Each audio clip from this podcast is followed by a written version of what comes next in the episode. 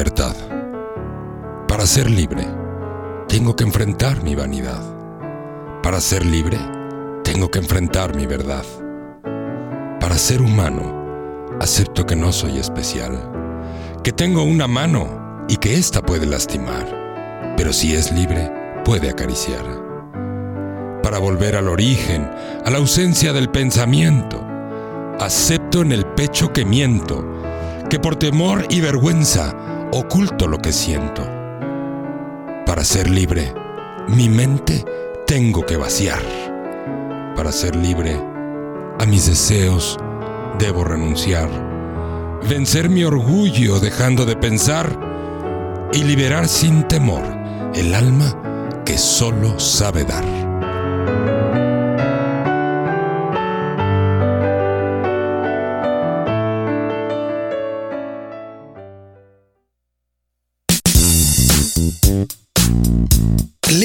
Radio presenta A Darle por las Mañanas, conducido por Leoli y El Cacho Martínez.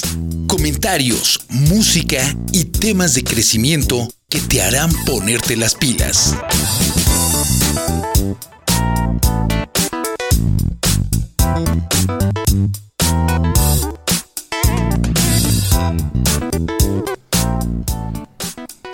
Tal queridos amigos y queridas amigas? Muy buenos días, tengan todos ustedes. Son las 7 de la mañana con dos minutos en la ciudad de Querétaro, en la República Mexicana, y estamos transmitiendo totalmente en vivo a todo el planeta. Hoy es día jueves, de- este, jueves 3, perdón, de diciembre. jueves 3 de diciembre, y estamos ya en el último mes del año. Es un placer estar compartiendo con ustedes esta mañana este espacio de reflexión, aprendizaje, crecimiento y pues muchas cosas más. Y como siempre nos acompaña el Cacho Martínez. Hola Leo, ¿qué tal? ¿Cómo estás? Muy buenos días. Y muy buenos días a toda la gente que ya está sintonizando la señal de Leoli Radio. Tenemos aquí eh, la invitación para todos ustedes a que participen con nosotros. Estamos en, una emisión más de A Darle por las Mañanas, cuando son las 7 de la mañana con 3 minutos. Y bueno, pues hoy tenemos eh, temas muy interesantes, comentarios y bueno, la invitación eh, para ustedes de que se comuniquen con nosotros. Tenemos diferentes eh, redes de contacto y pueden hacerlo a través ya sea de Facebook, a través de eh, WhatsApp, a través del eh, chat de la página. Así que les iremos dando los datos de contacto a todos ustedes para que hoy, hoy puedan participar con nosotros. Y pues... eh, darles la bienvenida, que empecemos un día muy agradable. Hoy es este jueves. Entonces, pues hay que ir preparándonos, ¿no? Hay que ir calentando motores para el fin de semana. ¿No? ¿Cómo ves, mi querido Leo? ¿Tú ya estás preparado para el fin de semana? ¿No? ya te veo, ya, ya te veo como ¿Qué quieres que, que te conteste? Cacho? contentón Porque siempre como me para andas llegar. haciendo preguntas que no sé cómo contestarte. Pues tú contéstalas como sea. El chiste es que empecemos este ya a calentar motores para el fin de semana, ¿no? ¿No crees? Y bueno, Milo, pues este a ver, estamos ahorita ya en la transmisión, les recordamos, estamos transmitiendo a través de Facebook Live en eh, la cuenta Leoli y eh, lo que le llaman la página en Facebook Leoli y también eh, nos encuentran en Leonardo Lee. De igual manera estamos transmitiendo a través de eh, radio por internet en la página www.leoli.com.mx. Ahí en la sección radio, ahí también nos pueden escuchar. Y pues a darle, a darle con todo por las mañanas, mi querido Leo. Y bueno, hoy tenemos, hoy tenemos efemérides, este, las efemérides del día de hoy. Eh, hay varios eh, temas interesantes. Hay, eh, por ejemplo, hoy en, en un año 1930 nació eh, Jean-Luc Godard en París, pero eh, este, hay un... Este. Este, y dale y con dale el con este el y con el... este. Y bueno, déjenme, déjenme, hoy trabajo con esto. Es la última vez que pasó. Pero hoy, hoy es un día también muy especial. eh, se, conmemora también eh, el, eh, un día especial que se ha generado como el Día Internacional de las Personas con Discapacidad. Este es un tema muy importante porque a nivel internacional hay muchísima, muchísima gente eh, con discapacidad. Se cree que este es uno de los, de Este. los problemas más fuertes del mundo. Y en la actualidad, según la Organización Mundial de la Salud, tenemos eh, una estadística que dice que más de mil millones de personas padecen algún tipo de discapacidad. Esta cifra representa alrededor del 15% de la población mundial y entre 110 y 190 millones de personas tienen grandes dificultades para funcionar. Las tasas de personas con discapacidad están aumentando a causa del envejecimiento de la población y del aumento de enfermedades crónicas a escala mundial. Y entonces es por eso que un día como hoy, 3 de diciembre, eh, eh, está marcado ya como el Día Internacional de las Personas con Discapacidad. En 1992, al término del decenio de las Naciones Unidas para los Impedidos, la Asamblea General proclamó el día 3 de diciembre como el Día Internacional de las Personas con Discapacidad y el decenio había sido un periodo eh, de toma de conciencia que fue de 1983 a 1992 y de medidas orientadas hacia la acción y destinadas al constante mejoramiento de la situación de las personas con discapacidades y a la consecución de la igualdad de oportunidades para ellas. Posteriormente, la Asamblea hizo un llamado a los Estados miembros para que destacaran la celebración de este día y así fomentar una mayor integración de las personas con discapacidad. ¿sí? Entonces, pues es un día importante porque Tal vez nosotros no los vemos, pero realmente hay allá afuera una cantidad muy importante de gente que tiene algún tipo de discapacidad y que esto pues genera también un- una problemática pues de salud, económico, emocional, eh, pues muy fuerte en, en- en- tanto en ellos como en sus familias, ¿no? Y entonces, este, pues ese es un Entonces, este, entonces, eh, eh, entonces, lleva el caramba.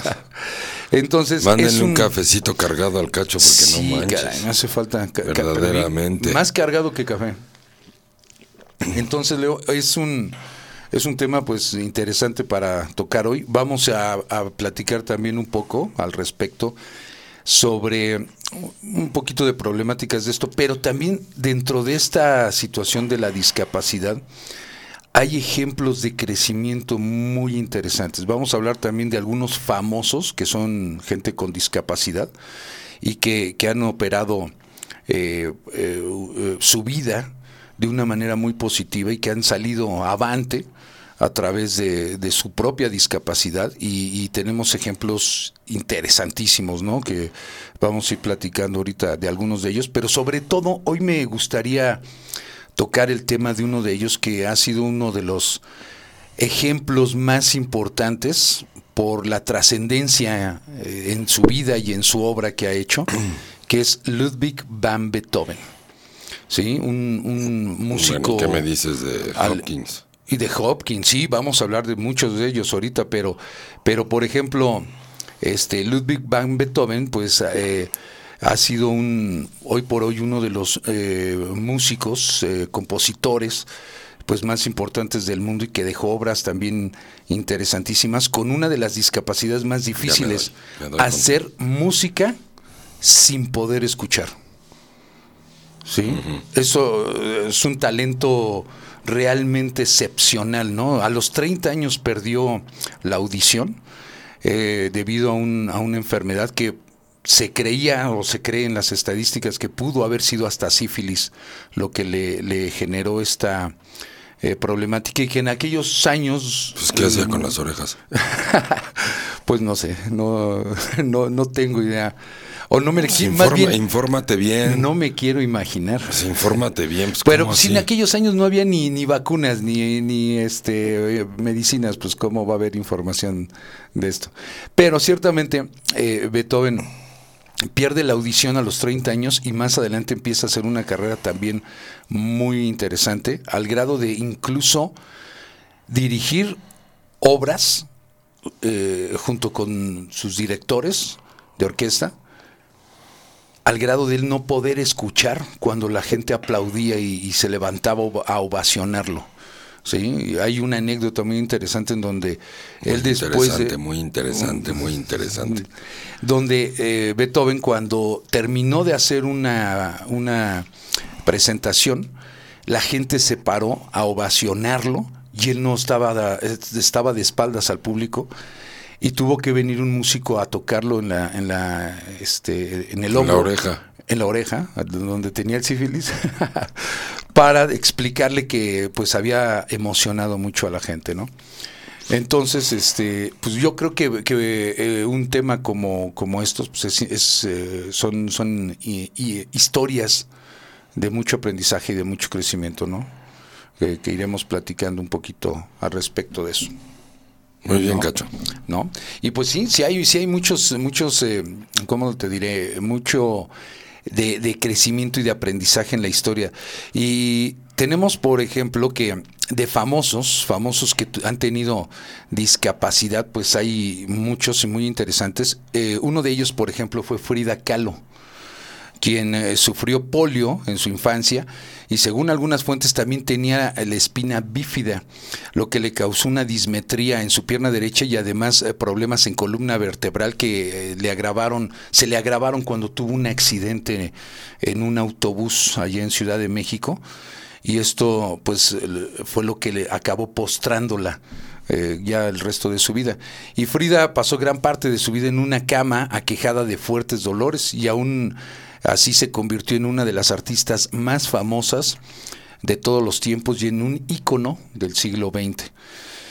Otro, otro grande, otro grande que también tuvo una severa discapacidad, pero que también fue impresionante. Incluso hicieron una película de él. Yo, yo tuve la oportunidad de verla. Fue la historia de John Nash quien es otro ejemplo de famosos con discapacidad que rompieron eh, moldes. Él fue un matemático estadounidense cuya vida fue marcada por la esquizofrenia paranoide aguda. Y es conocido gracias a la película Una mente maravillosa. Si te acuerdas haberla visto, ¿no? Y consciente, eh, consciente de su enfermedad, John Nash luchó contra ella y desarrolló una exitosa carrera académica que incluso le valió el premio Nobel eh, en 1994. ¿sí? Un- un- una historia impactante. Eh, No conozco, no, no he visto más de su biografía, pero la película me, me- me impactó muchísimo sobre su historia.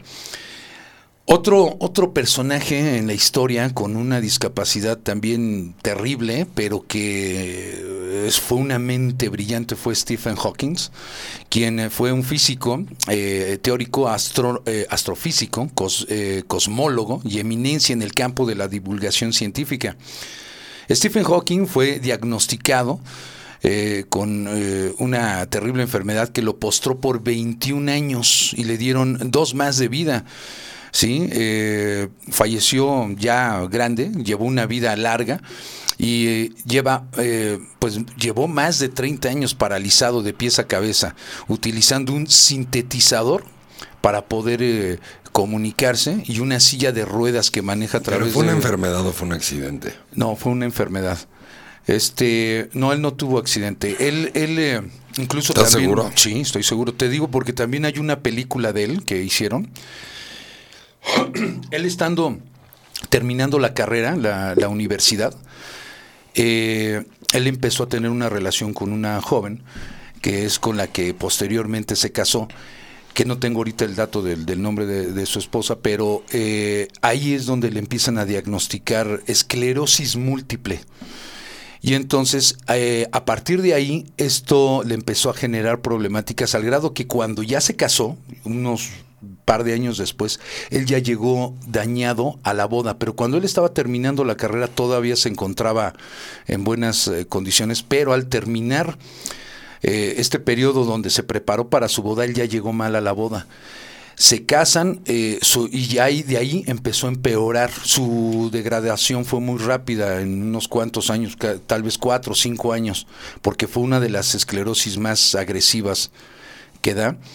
Y su esposa pues vivió con él bastante tiempo, pero pues sí, él finalmente eh, llegó al, punto de entender que pues la vida con él iba a ser muy difícil y le dio platicando con su esposa es donde él le dice pues sí es, es- yo creo que es necesario que mejor tú, tú sí continúes tu vida, ¿no? fue terrible para él, pero, pero él entendió que, que, pues una mujer dedicada a vivir con una persona en esas condiciones era también una, una condición de vida muy difícil, así lo cree, así lo manejaron ellos, ¿no? Y entonces eh, él continuó ya su vida eh, por separado, ¿no? Este, pero desarrollando siempre, desarrollando siempre eh, una carrera impresionante sobre la cuestión de la astrofísica y las matemáticas, desarrollando eh, una teoría que por lo que fue muy famosa, famoso él, que es la teoría del todo, una teoría que este, pues es muy compleja, muy compleja. Para quienes saben de matemáticas y todo, de todo esto, es una de las teorías más complejas eh, que hay.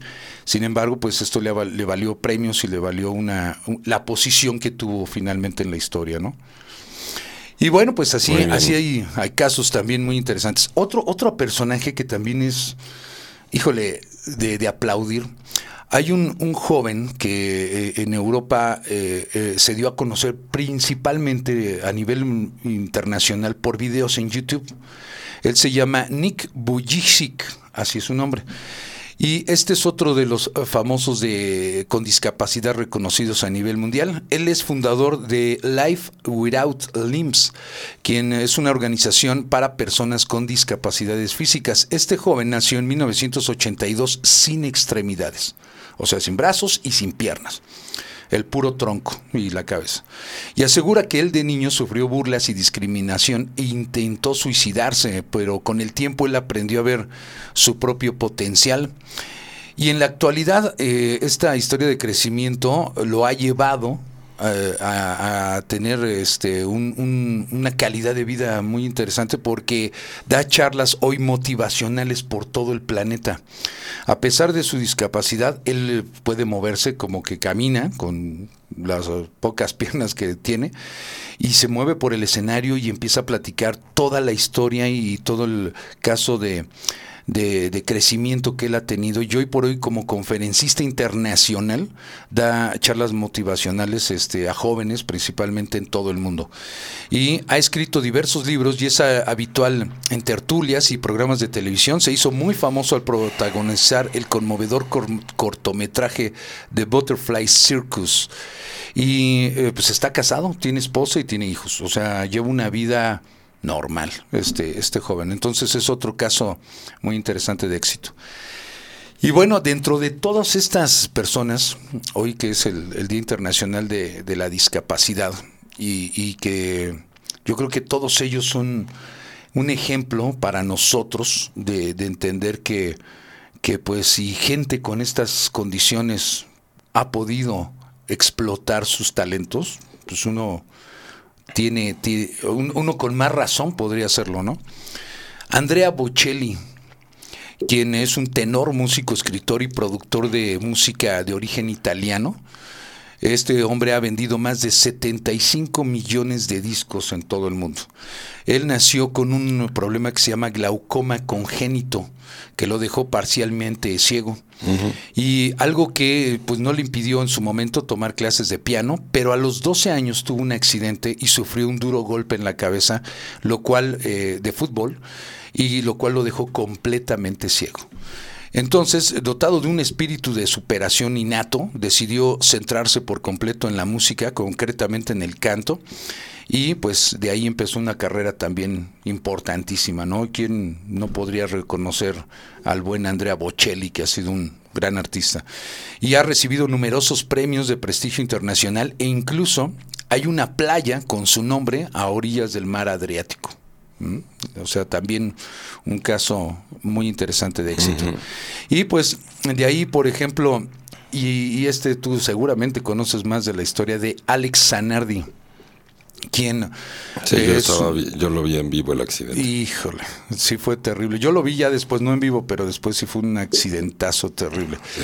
Alex Zanardi, eh, piloto profesional eh, de carreras, eh, tras varios años compitiendo en la Fórmula 1, en el año 2001 sufrió un terrible accidente en donde le fueron amputadas ambas piernas. Y este, este hombre, tres años después, ya estaba de nuevo conduciendo en la pista un BMW para, que mismo, para el que él mismo había adaptado una, una prótesis para poderlo manejar. Consiguió eh, cuatro victorias en el Mundial de Turismos, sin embargo en 2007 decidió centrar sus esfuerzos deportivos en el ciclismo adaptado. Y este triciclo que conduce también ha sido diseñado por él y de momento ya ha ganado tres oros paraolímpicos. También espíritus indomables, o sea, impresionantes. Así es. Alex Anardí fue un, fue un accidentazo el, que, en el que estuvo, eh, donde pues de milagro salió vivo, ¿no? Porque sí, el golpe fue tremendo. Y bueno, pues estos son, son varios de los casos de, de éxito que, hemos, eh, de gente famosa y de gente que nos, nos deja eh, pues un, un mensaje muy interesante al respecto de esto. ¿No? Y bueno, pues es que el Día, el día Internacional de las Personas con Discapacidad eh, es una celebración que hoy en, varios puntos del planeta pues, se van a hacer homenajes. Y en, en Buenos Aires hay un, un obelisco en, la plena ciudad de Buenos Aires, que está engalanado precisamente para recordar a las personas con discapacidad. Este, y bueno, pues esos son parte de, los casos, Leo, de, crecimiento, ¿no? De, Muy inspiradores. No, todos ellos, todos ellos, gente que, que uno de repente piensa que no tiene la capacidad de salir adelante o de o de, o de mejorar su calidad de vida y cuando ve uno casos como estos dices, ¿cómo es posible que yo esté atorado aquí, no? Entonces, este, sí, impresionante, son, son temas muy impresionantes. Pues sí. Muy bien. es, mi querido Cacho. Perdón. Pues invitarlos, seguimos transmitiendo a través de eh, la señal de Facebook Live. Nos encuentran en eh, Facebook a través de Leo Lee y de Leonardo Lee en Facebook y además de la señal de www eh. Así que ahí está la invitación. Les recordamos, los medios de contacto se pueden comunicar a través del Messenger del, de la señal de Facebook o también nos pueden agregar en el WhatsApp. Les vamos a pasar el número si tienen en qué apuntar. Es el 44 28 64 97 15. Y también ya no, nos pueden agregar también en el chat de la página www.leoli.com.mx. Ahí también nos pueden mandar un mensajito y con todo gusto aquí platicamos. Y pues finalmente, Leo, eh, uno de los eh, que eh, más inspiradores hoy que estamos platicando de este Día Internacional es Ludwig van Beethoven, quien es un músico, compositor. fue. bueno, fue. Sí, no, es que me refiero a que es de los más reconocidos, sí, a nivel internacional y que tiene eh, una historia de éxito también muy impresionante y que él eh, es un, eh, uno de los íconos más importantes de la música clásica. Ludwig van Beethoven, nacido en Colonia, Alemania, en el año de 1770, fue un compositor, director de orquesta, pianista y profesor de piano alemán. Su legado musical abarca cronológicamente desde la época, la, etapa del clasismo hasta los inicios del romanticismo y es considerado uno de los compositores más importantes de la historia de la, de la música y su legado ha influido de, forma decisiva en la evolución posterior de este arte. ¿sí? Él, eh, eh, siendo un gran representante del clasismo, después de eh, Joseph Haydn y Wolfgang Amadeus Mozart, Beethoven consiguió hacer trascender la música del romanticismo, influyendo en diversidad de obras musicales del siglo XIX. Y hemos de, recordar que este, este señor, Ludwig van Beethoven, eh, nació en unas condiciones muy modestas, eh, con su abuelo paterno, también llamado Ludwig, de quien heredó el nombre, y era descendiente de una familia de campesinos y granjeros originarios de eh, Flandes, allá en Bélgica, y que se trasladaron a Bonn, ahí en Alemania. En marzo de 1733 su abuelo emigró y donde conoció a un maestro de capilla de orquesta, el príncipe elector de Colonia, y el 17 de septiembre de ese mismo año contrajo matrimonio con eh, Josefa Fol, cuyos testigos fueron el organista eh, fueron el organista hasta ahí, nada más. Fueron el organista. Sí, así se llama la, el lugar donde... el nombre es Fueron. Fueron. Así se llama el lugar, fueron. fueron. y este, así lo tengo, así lo tengo. No, así lo tengo aquí. Y bueno, en sus primeros años de vida, el padre de Beethoven estaba muy gratamente impresionado por el hecho de que este eh, Wolfgang Amadeus Mozart diese conciertos a los siete años y quería que su hijo siguiera también esos pasos. Y con la intención de hacer eh, de Ludwig un nuevo niño prodigio, comenzó a enseñarle piano, órgano y clarinete a temprana edad. Sin embargo, el estudio musical el desarrollo afectivo del joven, quien apenas se relacionaba con otros niños, y en mitad de la noche Ludwig era sacado de la cama y obligado a tocar el piano para los conocidos de Johann, a quienes quería impresionar y esto causaba que estuviera cansado en la escuela. Era habitual que dejara de asistir a clases y se quedara en casa para practicar música. El padre era alcohólico, y lo que supuso que perdiera el puesto de director de orquesta de Bonn. Y la madre, que estaba frecuentemente enferma, y aunque la relación... No, bueno, o sea, una... O sea, la sordera era lo de, menos. un papá alcohólico y una mamá enferma. Imagínate. Y aunque la relación con Johan era distante, Ludwig amaba mucho a su madre, a la que denominaba su mejor amiga, ¿no? Y bueno... En ¿Y de qué estaba enferma la mamá? No sabes. Pues no dice, aquí nos mencionan que, que, que mm, terminalmente, este esta, esta señora pues vivía enferma, tal vez vivía con ideas de enfermedades, ¿no? Hay gente que también se, ay, me duele aquí, me duele allá. Y, Por eso, pero no, no, sabemos bien si era una persona hipocondríaca o realmente, padecía algún tipo de enfermedad crónica, no lo sabemos. No lo sabemos, no tengo el dato. Y bueno, pues... Eh, es que es muy interesante esto que él pudiera describir que su mamá era su mejor amiga. Exactamente. Siendo que el papá, bueno, dentro de su alcoholismo y lo que quieras, seguramente pudo ver el talento o la virtud y lo enfocó hacia allá. eso también fue algo bueno, no es que todo fuera malo. Exactamente. Que obviamente lo quería presumir y lo quería lucir, bueno, pues también propio de la época, ¿no? Pues, es, o sea, por un lado son cosas lo bueno, ¿no? De, de, de, su padre, ¿no? A pesar de los problemas de alcoholismo, no fue un padre, porque hay padres alcohólicos que son tremendos con los hijos, ¿no? Pero por lo menos era más consciente de, de quererle dar una enseñanza y una calidad de vida. Empujarlo y aprovechar el talento. Exactamente. Y lo más allá de quién sabe qué otros detalles haya habido, pero pues por lo que estás diciendo. Y ciertamente esto le causó tal vez problemas en su personalidad de grande, pero el talento y la capacidad de, ser una persona eh, exitosa, pues eso no se lo detuvo, ¿no? O sea, se lo fomentó el papá, ¿no? Finalmente. Bueno, lo, inicia, ¿no? Y después tiene que ver ya cuando él mismo lo hace por su propia cuenta y no presionado por el padre. Así es. Porque si él no hubiera estado convencido en algún punto de hacerlo por sí mismo, y nada más lo estuvo haciendo para cumplir con el padre, en algún punto hubiera abandonado. Ciertamente. O sea, en algún punto él se convenció.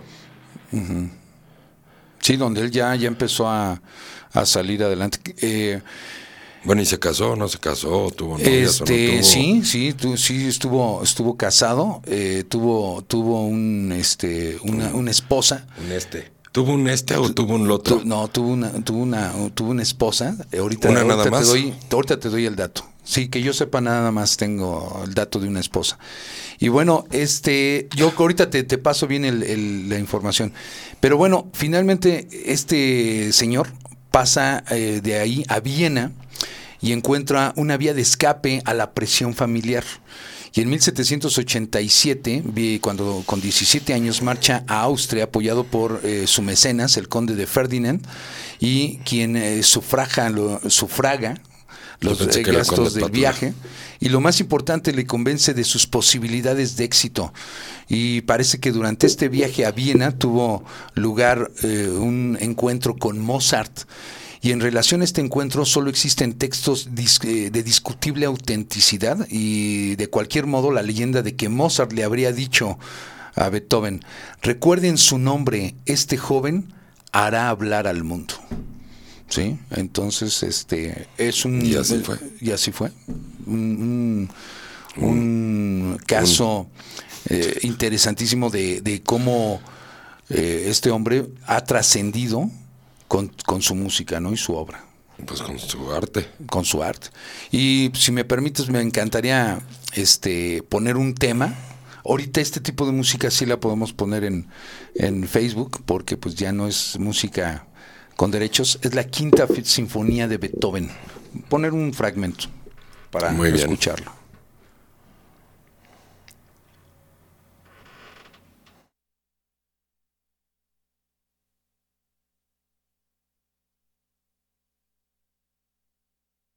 Pero deja los micrófonos al aire, ¿no? Sí, ahí está. Es que tarda un poquito en, en entrar, pero ahí va. ¿Qué pasó con esto? Ahí está.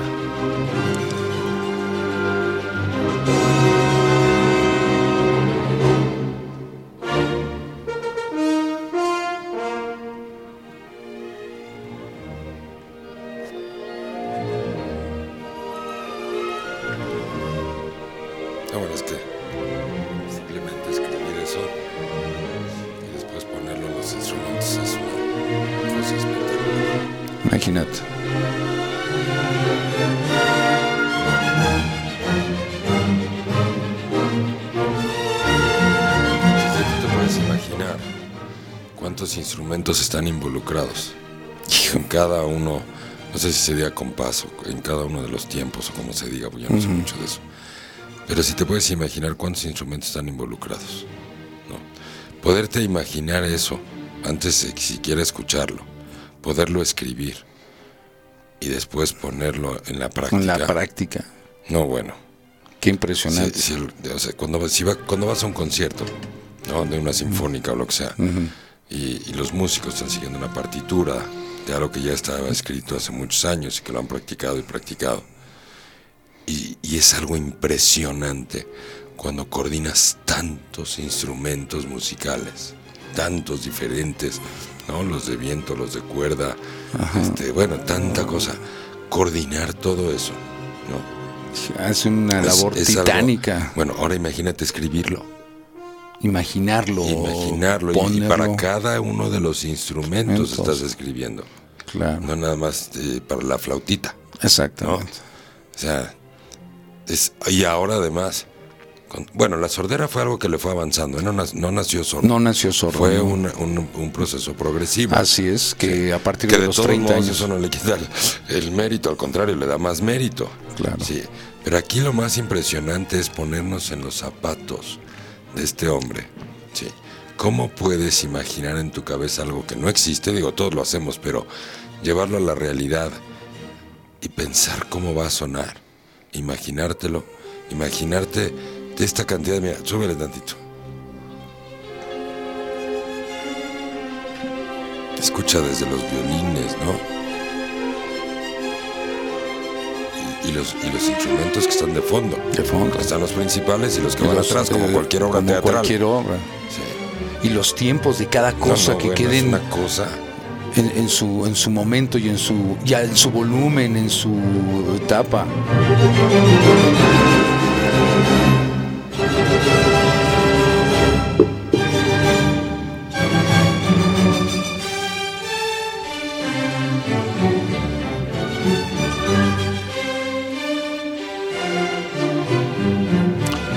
También escribió un concierto para piano, que es famosón.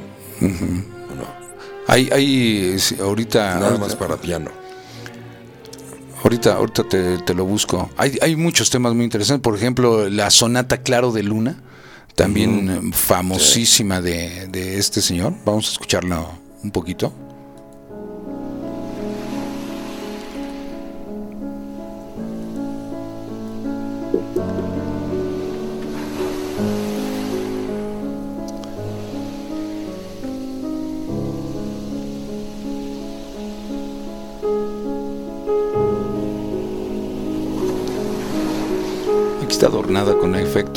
Como de mar, pero Pues sí, pero ¿cómo no pones la original?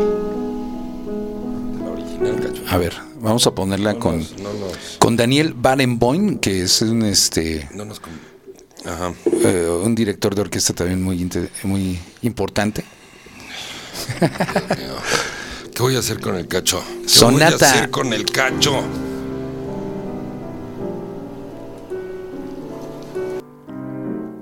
A ver, esta es una, una composición de piano, sonata 8 en si menor, se llama Pathetic de Beethoven, con Daniel Barenboim.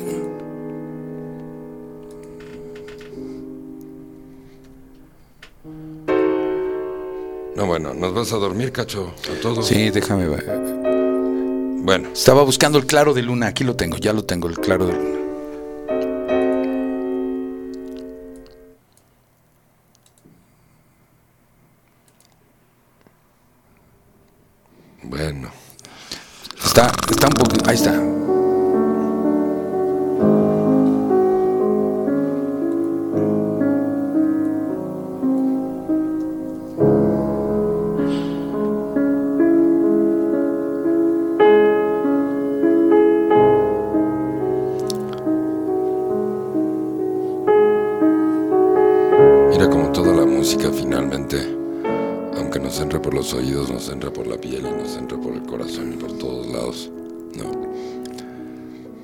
Uno se pone realmente con los sentidos bien abiertos, y los sentidos bien abiertos significa que mi mente está en el aquí y el ahora, y que estoy disfrutando del momento, que me estoy permitiendo sentir, que me estoy permitiendo vibrar es cuando te das cuenta cómo otras personas han hecho tanto por nosotros para que tengamos lo que tenemos hoy. Así es. Desde, desde personajes, como dices el día de hoy, que han tenido a bien aportar tantas cosas al mundo a pesar de sus discapacidades.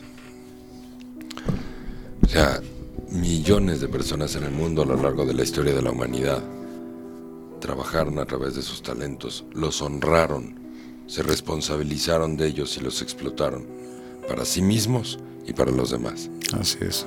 Y ese es quizás uno de los ejemplos más importantes que todos deberíamos de aprender. Todos tenemos talentos y virtudes, no hay quien no. Son perfectamente personalizadas. Y todos deberíamos ser responsables de explotar esos talentos y esas virtudes.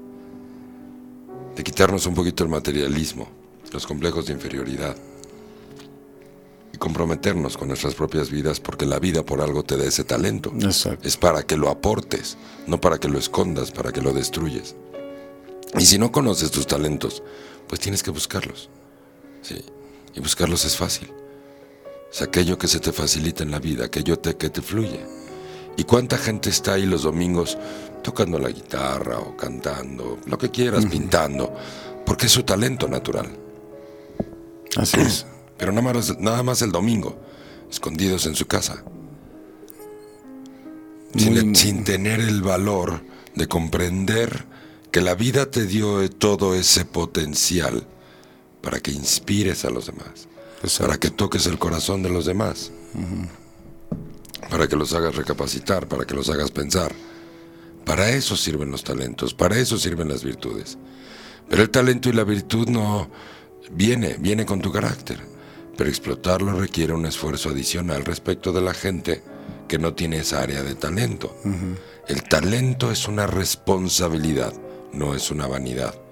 Y es una responsabilidad la cual tienes que explotar para ti, para que después puedas tocar e inspirar a los demás.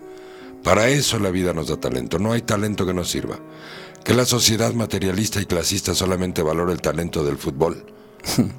o cierto tipo de talentos muy específicos, Específicos. que se convierten en negocios o que deja dinero, eso es otra cosa. Sí. No, no se vale detenerse por ese tipo de pensamientos materialistas, clasistas, o por el qué dirán. Eso es peor aún. No hay persona que no tenga por lo menos un talento de nacimiento, porque la vida te lo regala. Te regala ese talento para que sea parte de tu ser especial, de tu ser único en el mundo. Y tu responsabilidad número uno es vivirlo, explotarlo. Y sobre todo esforzarte por ello, porque no es el puro talento lo que te lleva al éxito. Así es. Sí. O sea, toda esta gente talentosa de la que has hablado, que hoy es, eh, pues es el día en donde se reconoce a las personas discapacitadas, pero también hay personas con muchos talentos que no tienen, Que no una tienen discapacidad, claro. ¿verdad? En todas las áreas de la vida.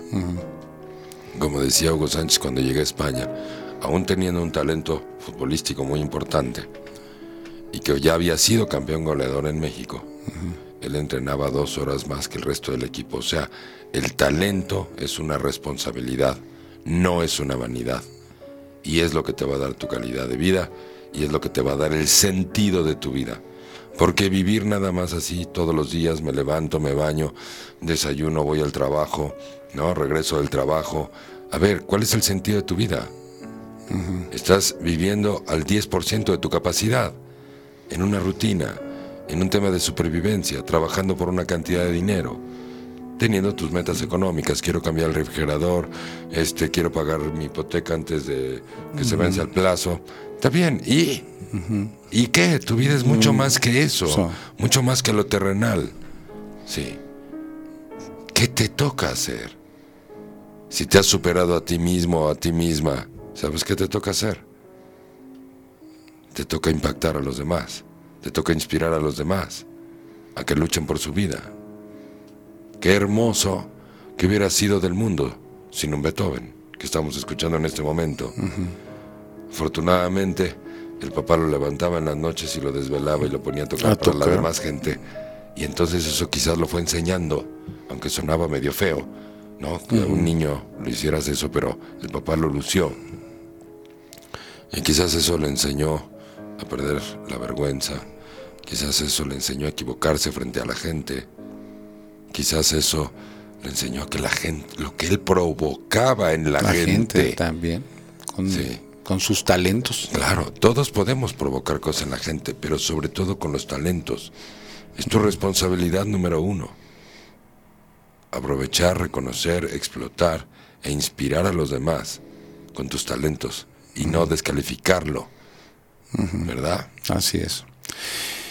Y pues ciertamente eh, eh, son historias que inspiradoras, ¿no? Que, que no nos deben, eh, más bien, las historias nos deben ayudar a entender que nosotros tenemos Claro. toda la capacidad para salir Por adelante. supuesto, y- esto no es esto que haces todas las mañanas, Cacho, que nos platicas de, de gente que hizo cosas importantes, que se trascendió a sí misma. No es un tema de chismorreo, no estamos en ventaneando. Sí, no, no, no, no. Es un tema de inspiración para nosotros mismos. Claro. Sí. Decir, oye, si esa persona pudo, yo también puedo. Que no son los mismos talentos, no. Que afortunadamente yo no estoy sordo, pues a toda madre. Claro. No. Claro. Pero lo más importante aquí que nos has conversado hoy, que nos has platicado hoy, disculpen por la por la confusión de palabras. No. Es el valor y la valentía.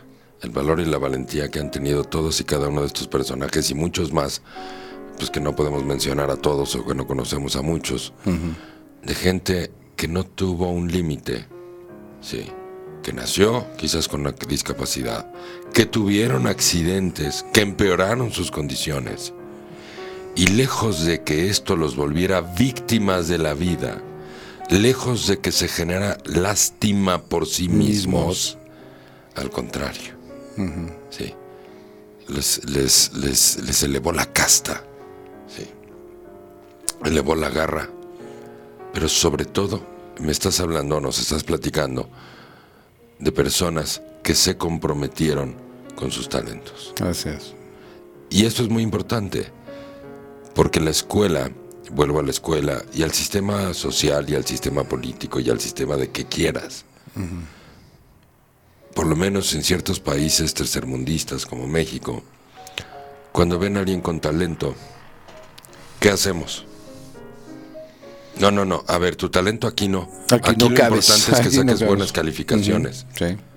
Y como decía ahorita la parte que nos leíste de, de Beethoven, ¿no? cansado a veces de estar tocando para el padre, sobre todo si el padre era alcohólico, pues imagínate las reuniones que se echaba Sí, con los amigos y cuántas horas tenía que tocar el piano Beethoven, quizás en las noches o en las madrugadas, razón por la cual muchas veces no iba a la escuela. Y ahí está otra vez comprobado lo que les digo casi casi todos los días. ¿no? Exactamente. De cómo hay ciertos sistemas sociales de control y nos adaptamos a ellos, desde religiosos, políticos, escolares, el sistema que quieras. ¿Por qué tenemos que vivir sometidos a la represión? Cuando la represión invariablemente nos va a llevar a una perversión de la personalidad, a una perversión de la mente, a una perversión de los sentimientos. Sí. Tenemos que ser libres. Tenemos que enfocarnos. A la edad que tengas, no importa. ¿Cuáles son tus verdaderos talentos? ¿Qué es lo que realmente amas? ¿Qué es lo que estás haciendo con tu esencia? ¿Cómo inspiras a los demás? ¿Con quién platicas? ¿O te la vives egoístamente? ¿Solamente lo has dedicado para ti? ¿Tocas un instrumento musical y solamente lo tocas para ti? ¿Tienes buena voz y solamente cantas para ti? Eso es pecado mortal. Claro. La vida te dio los talentos para que te muestres, para que inspires. No para que seas un egoísta, no para que tengas vergüenza, ni de ser quien eres, y mucho menos de tus talentos, porque tus talentos están conectados con la existencia, con la perfección, con la naturaleza, con lo divino. De ahí vienen tus talentos. Y tu responsabilidad es explotarlos, no buscando la fama en sí, pero sí buscando el bienestar de los demás a través de inspirarlos. De inspirarlos. Fíjate qué, qué interesante. Cierto, es, es eh, son, son eh, temas eh, de crecimiento, de, de, análisis, de entendernos y de sentir que podemos, tenemos la capacidad para poder entender y salir adelante y que tenemos obstáculos que debemos ir haciendo un lado para salir adelante en la vida. ¿no? Haciendo un lado, hay que aprender del obstáculo. Si lo haces a un lado, el obstáculo va a volver a aparecer. No. ¿Qué aprendo del obstáculo? El obstáculo es la interpretación de mi mente. ¿Es un obstáculo o es una oportunidad de aprendizaje? ¿Mm? Pero que estamos acostumbrados. Nos enseñaron a la vida perfecta. La vida perfecta, que si eres correcto, que si eres, que si cumples con todo, que si no cometes pecado, entonces nos enseñaron a, tener la vida perfecta, la cual no existe y por eso somos infelices, porque tenemos una expectativa de vida que jamás se va a cumplir. Si me porto bien, todo va a estar bien. No es cierto. No es cierto. La perfección, la rigidez, no te da calidad de vida. No es verdad. Hay que ser libres, hay que experimentar. Hay que caerse para volverse a levantar, hay que rasparse las rodillas para ver qué se siente. Alguna vez te tienes que meter el dedo a la estufa prendida, porque estabas cocinando. Alguna vez te brincó el aceite y te quemaste, ¿va? Y con eso aprendiste a hacerlo mejor. Pues así es la vida. Así es la vida. Sí. Ese es el punto, hay que vivirla, hay que experimentarla. Y solamente a través de la vida vas a descubrir tus talentos y tus virtudes. Y tienes que comprometerte con ello. Exacto. Sí. El egoísmo es una es de las peores cosas que existen, pero es algo infundido. Sí. Todas las horas que pasa un niño, un joven, un adolescente, incluso un universitario, preparándose, adquiriendo conocimientos, ¿y cuántas horas le dedica a su talento? A su talento. A su virtud. ¿Mm? Muy pocas. Deja de estar ahí tocando, haciendo música todo el día. Ponte a estudiar.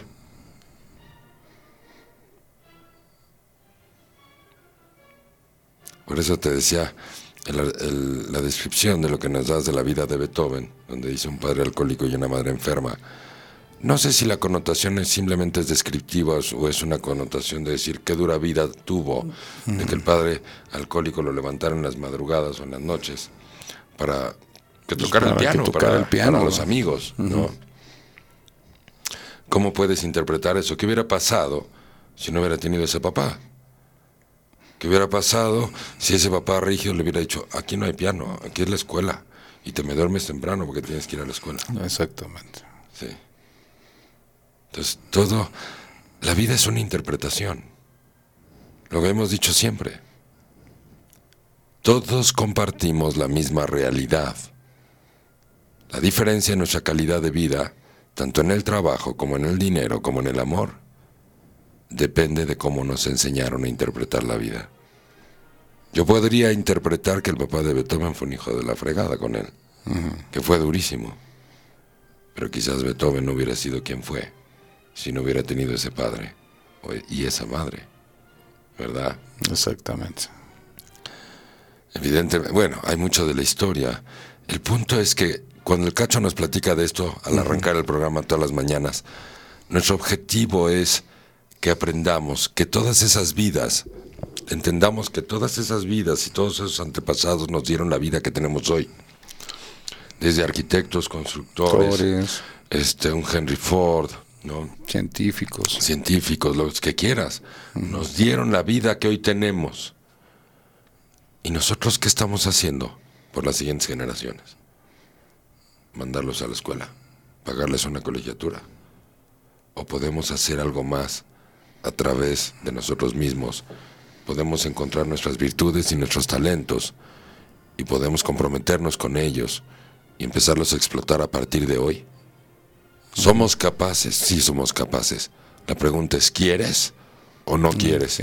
Porque eso se llama libre albedrío. Y eso está totalmente bajo tu control. Ahí, ni Dios, ni cualquier deidad, ni Supercan, ni la Dulce Poli, ni los Avengers se meten en tu libre albedrío. Esa es tu decisión. Para eso se te dio ese talento, para eso se te dio un cerebro brillante, para eso se te dio un alma y se te dio un cuerpo, y se te dio una inteligencia y un corazón y una pasión, y se te dieron tus talentos, para que tú tengas tu libre albedrío y dirijas tu vida como tú decidas. Puedes seguirte haciendo la víctima, puedes seguir sufriendo, puedes ponerte las pilas, puedes y a darle por todas las mañanas, con quien se deje y a la hora que se deje, y vivir y liberarte y ser tú mismo y ser tú misma y quitarte de prejuicios y de represiones y comprometerte con tu vida. Y cuando te comprometes con tu vida, te comprometes con el mundo. Y entonces estás haciendo algo por las próximas generaciones. Porque realmente te comprometiste contigo. Así es. Bueno, son casi las 8 de la mañana y ya nos brincamos como dos cortes. Qué rápido. Así es que vámonos a nuestro primer corte de la mañana y ahorita regresamos y además tenemos saludos y tenemos muchos abrazos y besos que enviar. Así es que no se vayan, ahorita regresamos.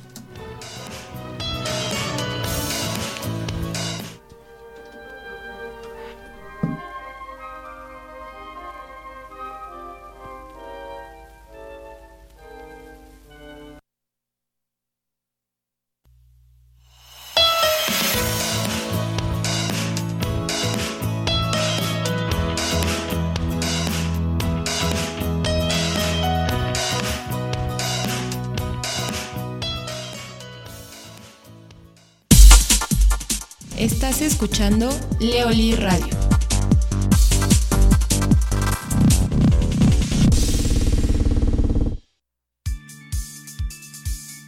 Metodología Leoli. Metodología psicológica, pedagógica terapéutica, desarrollada por Leonardo Lee. Es una metodología científica, ética y profesional que ha tomado más de 20 años de investigación, la cual trabaja a nivel consciente e inconsciente, logrando cambios reales y profundos en la conciencia humana. Se ha llevado a diferentes partes del mundo con mucho éxito. Canadá, Estados Unidos, Centro y Suramérica, así como a diferentes países de Europa. En la actualidad, ha demostrado mejorar la calidad de vida del ser humano en sus tres áreas básicas de ocupación y preocupación diaria. El trabajo, el dinero y el amor.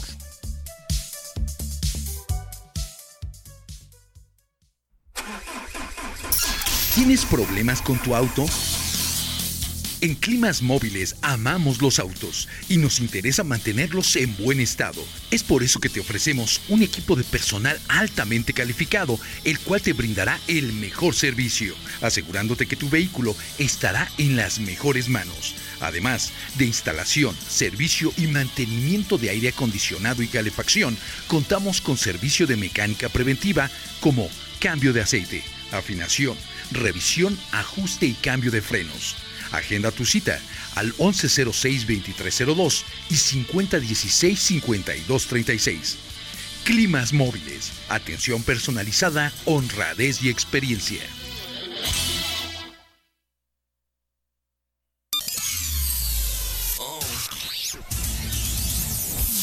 Leonardo Lee te invita a que conozcas su canal de YouTube, donde encontrarás videos muy interesantes de crecimiento personal que no debes perderte.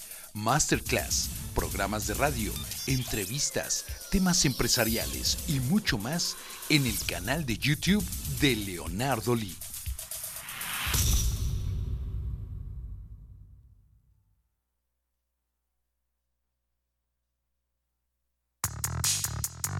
La Universidad de España en México es una institución con más de 40 años de experiencia en México y gran prestigio en el mercado laboral. Formamos profesionistas de excelencia a través de una formación integral. Ofrecemos distintas carreras que puedes consultar en nuestra página web www.uem.edu.mx Contamos con un convenio internacional con la California State University para que estudies parte de tu licenciatura o maestría. Contamos con planteles en Acapulco, Churubusco, Ecatepec, Nápoles, Tijuana, Toluca, Capultitlán, Toluca Centro, Toluca Las Torres y presencia en Riverside, California, Estados Unidos. Universidad España México. Formación integral. Excelencia profesional.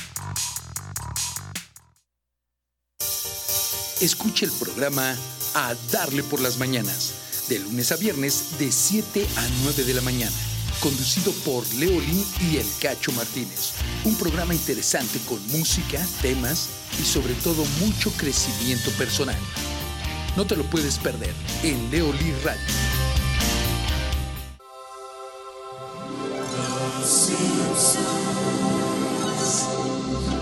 Hoy que fui al trabajo me lo pasé oyendo Leoli Radio. Ahora sí me gusta ir al trabajo.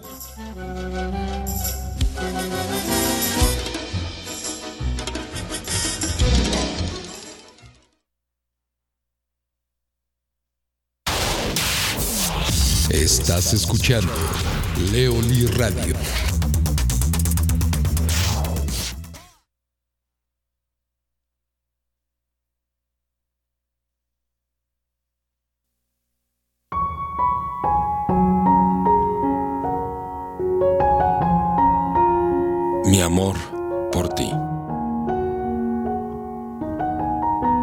Amara, no te miraría.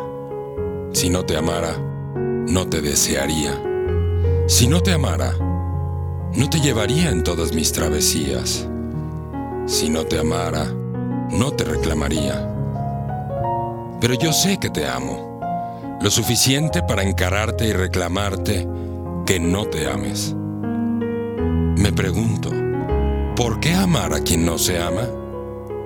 Y me respondo, te amo porque veo en ti lo que tú todavía no ves en ti.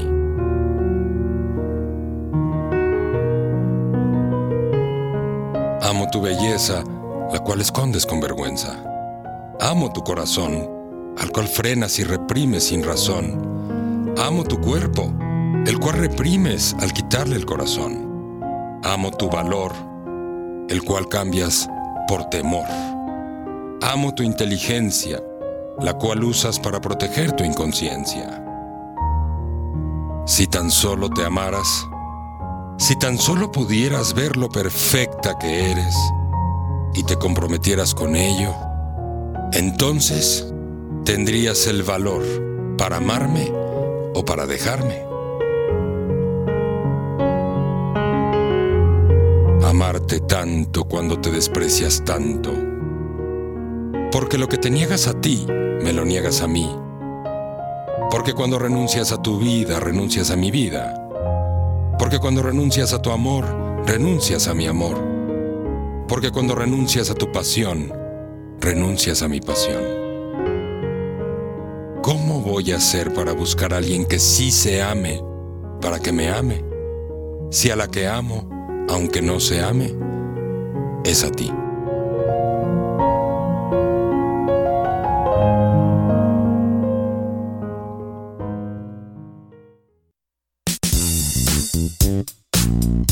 Leoli Radio presenta A Darle por las Mañanas, conducido por Leoli y El Cacho Martínez. Comentarios, música y temas de crecimiento que te harán ponerte las pilas.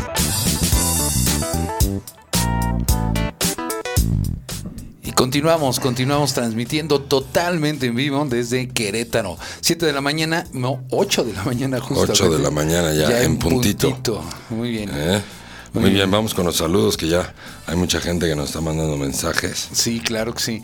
Mira, tenemos saludo de Eloísa Sánchez. Dice, hola, buenos días, Leo Cacho, presente, escuchándolos para aprender. Qué Este, linda, muchas gracias Eloisa. Muchísimas gracias. Qué gusto. Michelle Cataño Lara dice, me encanta escucharlos todas las mañanas. Muchas gracias. Muchas gracias Michelle. No. Un gustazo. Así es. Y eh, tenemos también acá vía eh, chat, no, es el visitante cua- 4523, que no me puso el nombre aquí en el... Háganme favor, cuando entren ahí, pónganle su nombrecito y con todo gusto sabemos. Y dice, eh, eh, feliz de escucharlos esta mañana y encantado de escuchar a Beethoven. ¿no? Sí, cómo no. Hermoso.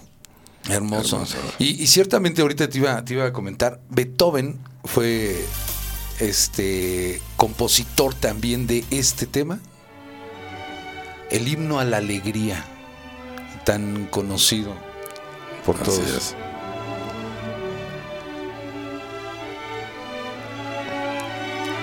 A ver, súbele tantito, cacho.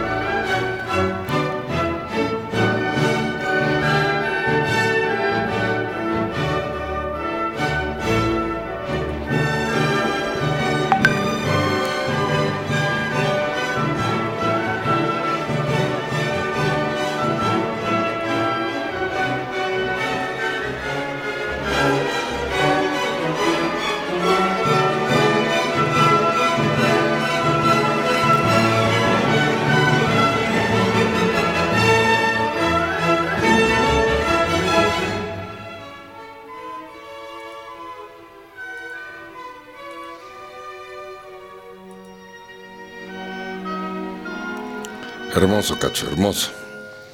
Bueno, pues inspirador un- totalmente, un ¿no? himno, un- y que- lo que mencionas, escuchar impresionante todos los músicos en, en la, en la misma sintonía, eh, la, la, eh, organización en tiempos, en, en notas, en eh, no, no, es una cosa impresionante ver cómo una persona pudo haber organizado todo eso, ¿no? No, no, impresionante, porque además tienes todos los instrumentos, los que van al frente y los que van atrás. No, no Exactamente. nada más es, es que agarren el ritmito todos y ya. Y ya. ¿No? Y, y venga, vengan a hacer ruido. No, no, no. Mira, tenemos más saludos. Este, vía eh, WhatsApp se comunica con nosotros Daleira Telles. Dice, hola, hola, buenos días. Espero que estén muy bien. Quiero agradecerles por el audio que amablemente me mandaron, que se ganó Daleira. Ajá. Dice, totalmente reflexivo, entretenido y con el estilo único de Leo, que con contundencia nos regresa a nosotros mismos para tomar responsabilidad sobre nuestras propias vidas. Lo disfruté muchísimo. Qué linda, Daleira. Muchas, muchas gracias por tus comentarios. ¿Cuál fue el audio que le... Le mandamos un audiotema, Sí, ¿no? Se ganó un audiotema por, ganó por decirnos las tres proteínas de la, del amor propio. Sí, fue de la pareja. De la- el De- cómo de- tener de- una relación de pareja Exacto, exitosa. Exactamente. O el amor del hombre y el de la no, mujer. el primero. El primero. Sí. Bueno, pues ahí ese está, muchas se- gracias. el que se ganó y ese fue el que se le hizo llegar ayer. Buenísimo, buenísimo. Muchas gracias, Daleira. Un abrazote. Muy bien, y bueno, pues, respondiendo a la pregunta que me habías dicho de la esposa de Beethoven, él, él tuvo una esposa que se llamaba María Magdalena van Beethoven. Y fue el, el- el primer amor en la vida de- del muchacho. Y con ella, con ella tuvo este siete hijos. O sea, inquietón el muchacho, inquietón. y bueno, pues este, es- esa fue la, la, la- la pareja de, de Beethoven. María Magdalena Van Beethoven. ¿Y qué, qué papel juega ella en la vida de él? Pues Además mira, de darle siete hijos, por Sí, supuesto. claro. Dice que ella, que ella fue el primer amor en la vida este, de él y que la unión de María Magdalena con eh, Johann, eh, quien fue padre de Como Ludwig. con Johann. con Johann, o sea, dice eh, la unión de María Magdalena van Beethoven con Johann, padre de Ludwig y cantante de la corte, fue su Ah. segundo matrimonio. Le dio siete hijos y aunque solo tres sobrevivieron la primera infancia, su vida no fue fácil. Su esposo era alcohólico y violento y murió de tuberculosis en ¿El 1700. esposo de quién? Dice... ¿El primer esposo de ella? De ella, el primer Ah, esposo de ella, sí. Pues aclárame que me Bueno. y eh, ella murió de tuberculosis en 1787 con apenas 40 años de edad. O sea, relativamente joven. ¿no? Y es que en esas, en esas épocas pues, sabíamos que moría mucha gente por, por muchas enfermedades porque no, no estaba tan avanzada la medicina como lo está hoy. ¿no? Daleira Telles dice, gracias a ti, Leo. Gracias, Por gracias. Y bueno, pues ciertamente es el, el- el- el tema hoy de, de, pues del Día Internacional de, de De- las personas con discapacidad. No se me trabe, no, No, es se me que trabe. no, no recordaba el nombre cómo era, pero Día Internacional de las Personas con Discapacidad. Y hoy eh, en todo el mundo están haciendo eventos para eh, celebrar que esta gente está saliendo adelante. ¿sí? Que están, eh, hoy hay deportistas, hay eh, músicos, hay... No, li- pues, eh, este cuate el que pintaba con, las con los pies. ah, también, cierto. No me acuerdo, ahorita, no me acuerdo ahorita del nombre, pero también una inspiración. No, hay, hay, hay, hay ejemplos extraordinarios. Exactamente. Entonces, pues bueno, pues hoy, hoy entendamos que este, esta gente pues eh, necesita también reconocimientos, necesita apoyos, pero también ellos dan ejemplos eh, muy claros de vida. Y hoy eh, tenemos en entendido que mucha gente que usa silla de ruedas y, y tiene estas dificultades de movilidad, no somos muy conscientes los que sí caminamos No, y los- en respetar sus espacios, en ayuda. Es increíble ver cómo gente viene y se estaciona en las áreas de estacionamiento para discapacitados, tapan las rampas. Las rampas. Es, es. es impre- y con una soberbia y con un cuando les dices oiga está estacionado ahí es vale señoras que vienen con el carro este porque la- está pegadito a la entrada y ahí se estacionan en el, en el de estacionamiento y no tienen ninguna discapacidad no Eh, ese- esa falta de conciencia también de parte de, de, de la gente hacia hacia la gente que sí lo tiene es eh, que tiene este estas problemáticas es impresionante no nos Así falta es. nos falta mucho crecer Pues y- sí, y es ahí- parte del egoísmo humano tan terrible del cual hemos hablado ya muchas ocasiones, ¿no? Terrible. Así es, así es. Y pues bueno. Y, y Ludwig van Beethoven, pues eh, llevó eh, una, una historia interesante, como lo, lo veníamos platicando. Él, él llevó una, una vida con carencias. Fue una persona que por la situación que platicábamos de su padre y de su madre eh, llevó una, una vida de carencias. Su juventud fue complicada. Alrededor de 1787 Beethoven partió hacia Viena en busca de nuevas oportunidades, eh, respaldado por un mecenas que tenían, que era el conde de Waldstein. Pero la leyenda cuenta que durante este primer viaje a Viena tuvo lugar un eh, encuentro con, con Mozart y Beethoven tuvo que volver inesperadamente a Bonn después de que su madre enfermara gravemente y finalmente en julio de ese mismo año murió. Esto ocasionó que su padre, quien ya era alcohólico, entrara en una profunda depresión y cayera más profundo en el alcoholismo. Además, diferentes episodios hicieron que acabara en prisión. Eh, el, padre, el, padre. padre, Ludwig eh, tomó las riendas de la familia y se convirtió en el principal sustento económico de sus dos hermanos pequeños. Y durante cinco años dio clases de piano y tocó, y tocó en una orquesta en Bonn. En 1792 falleció su padre y él volvió a viajar a Viena. Y en este nuevo viaje eh, fue alumno de uno de los más grandes compositores y músicos de la época, que es Joseph Haydn, y alrededor del año 1795 hizo su primer concierto público en Viena como compositor. Inmediatamente después realizó una gira europea que le valió para que su talento fuera reconocido en las cortes más importantes y en 1800 el éxito musical de Beethoven no dejaba de aumentar.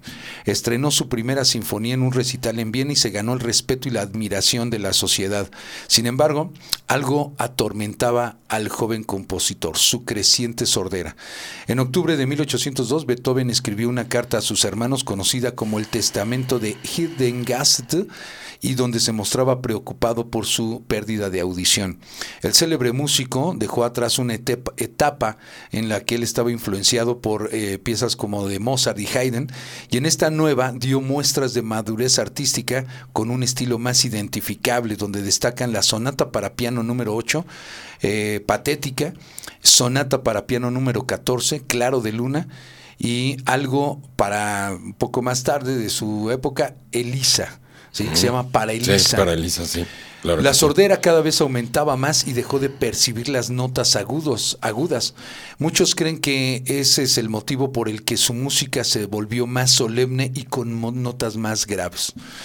Y en sus últimos años, Ludwig van Beethoven pronto dejó de dar conciertos, o al menos con tanta frecuencia, se centró en su actividad como compositor y en dar clases a grandes personalidades de la época. Afortunado como músico, pero también desdichado en el amor, eh, perdió a su esposa. ¿Cómo que desdichado en el amor? Porque perdió a su esposa pronto. Su, esposa le dio siete hijos, pero murió a los 40 años. Y entonces son muchos los escritos que relata que Beethoven como hombre no atraía a las mujeres. Tuvo varias relaciones conocidas, pero ninguna este, de esas otras eh, llegó a prosperar. Y aunque no se casó, la mujer con la que él vivió, que fue, es que no era su esposa, o sea, no se casó como. Nada más se rejuntaron. Nada más se rejuntaron, pero con ella, con ella tuvo siete hijos. Y además de los tres que ella ya traía de su primer matrimonio. Además, o sea, inquieto el muchacho, inquieto el muchacho. Y conocido eh, también, él tuvo problemas de salud y, su carácter se hizo áspero. Beethoven compuso obras maestras hasta el final de sus días que se han convertido en himnos y a las composiciones de esta época se les conoce como del periodo tardío, caracterizadas por ser obras innovadoras e intensas. ¿sí? Él fallece eh, por problemas eh, cardíacos eh, y hepáticos que se le complicaron y, con con esta complicación él fallece en Viena el 26 de marzo de 1827. ¿sí? Este, al examinar un mechón de pelo de él, se llegó a la conclusión que Beethoven pudo haber padecido saturnismo o envenenamiento con plomo. ¿no? Entonces, que pues era tal vez algo eh, difícil ahí en su época. Dice que eh, de lo que se tiene absoluta certeza es del sufrimiento que padeció toda su vida, dolores abdominales crónicos, depresión, nefropatía y una sordera total este, sin embargo, esto no impidió que Ludwig van Beethoven se convirtiera en uno de los músicos más importantes de la historia. Bueno, es parte de lo que comentábamos, no me acuerdo qué día de esta semana. Cuánta gente brillante, con tantos talentos, ¿no? Explotándolos incluso. Hablando de esta depresión, la depresión es, es algo espantoso. Espantoso. Recordemos que la depresión es la pérdida del deseo de vivir. Sí. Y recordábamos en esta semana algunos personajes también del mundo artístico famosos que también vivieron con depresión, toda una vida, ¿no? Es qué es lo que pasa dentro de esos de esas emociones, de esas almas, ¿no? Siendo tan brillantes, pero al mismo tiempo sintiéndose tan culpables, porque finalmente la culpabilidad es lo que provoca la depresión, ¿no? O sea, la culpabilidad provoca depresión y la depresión es la que provoca la falta de deseo de vivir. ¿no? Son vidas muy duras en ese sentido. ¿Y de dónde viene todo ese tema? No, finalmente, bueno, ya hemos hablado muchas son, veces de son la historia y la historia de cada uno, ¿no? De, de, que no supieron resolver en su momento algún tema y eso los viene castigando es que el tema son las culpas. Sí, o sea, sus culpas es lo que precisamente... Y eso es parte de lo que podemos aprender nosotros. Las culpas no sirven para nada. Puedes haber cometido un error en tu vida, pero tienes que hacerte responsable de repararlo, de disculparte. Si es reparable, repararlo, y si ya no es reparable porque ya el error, la gente se ofendió y ya no hay manera de repararlo. Pues no importa. El punto es que la culpabilidad no sirve de nada solamente te destruye el alma, y te destruye el deseo de vivir. pero no, no es que por la culpa estés reparando un daño en otra persona o estés reparando un error que cometiste incluso con tu propia vida. ¿no? Hay mucha gente hoy en día en esa... Hay mucha gente que, que desde niños, incluso hay niños deprimidos, eh, que lo que hace la mayor parte de la gente cuando se diagnostica una verdadera depresión es que se le medica con, con medicamentos, ¿no? Valga la redundancia. Eh, pero eso no quiere decir que el medicamento va a quitar la culpa. Eso no quiere decir que el medicamento nos va, te puede, hacer, te puede quitar la depresión, pero no está quitando lo que origina la depresión que es el sentimiento de culpa, el no, sentir el derecho a vivir, el no sentir el derecho a ser feliz, el no sentir el derecho a disfrutar, el no sentirme capaz, el tener la autoestima destrozada. de, no querer salir adelante ya. Robbie, eh, ¿Cómo era? Robbie Williams. Pero no es un tema de no querer. No es un tema de no, es un tema de no poder. la depresión es algo grave. No, no es, un, tema que está en que quiero, no quiero. No, no, no, no, no. No, no, no, no, no. No, las personas que padecen depresión realmente es un padecimiento espantoso. Y una vez que empieza la ideación suicida y todo, es un círculo vicioso que se va cayendo y no tienes control sobre ese pensamiento suicida. Ah, Sí. Entonces es algo que realmente la gente necesita ayuda, que se necesita comprensión y entendimiento y no es un tema de, ay, se está haciendo el importante ah, o está llamando la atención o no quiere salir adelante, no quiere echarle ganas. No, no es así.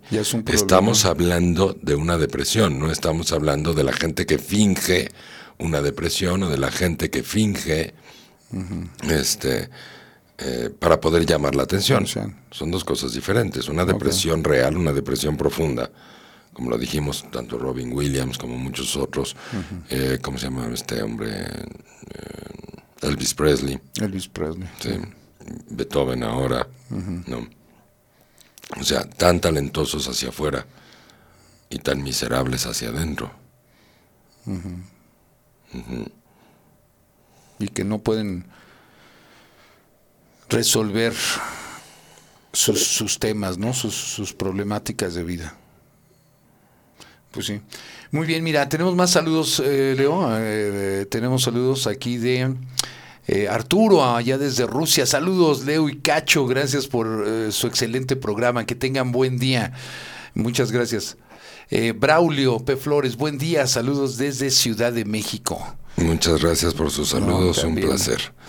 Muy bien, pues hoy es día jueves 3 de diciembre y aquí estamos platicando. Este, platíquenos. Ahora platícanos ustedes. Sí, ¿no? Ya, este... Yo ya me cansé de hablar. Y eso que hoy casi no he hablado. Y, hoy que hoy ha estado más tranquilito, pero pues invitarlos a que, eh, tienen algún tema que les gustaría eh, comentar. Adelante. Échenlo, échenlo. Adelante. ¿No? Alguna pregunta, lo que sea. Es más, mira, déjenme ahorita, vamos a hacer una pausita con un tema de Beethoven, la Sinfonía número 9 de Beethoven. ¿Qué les parece?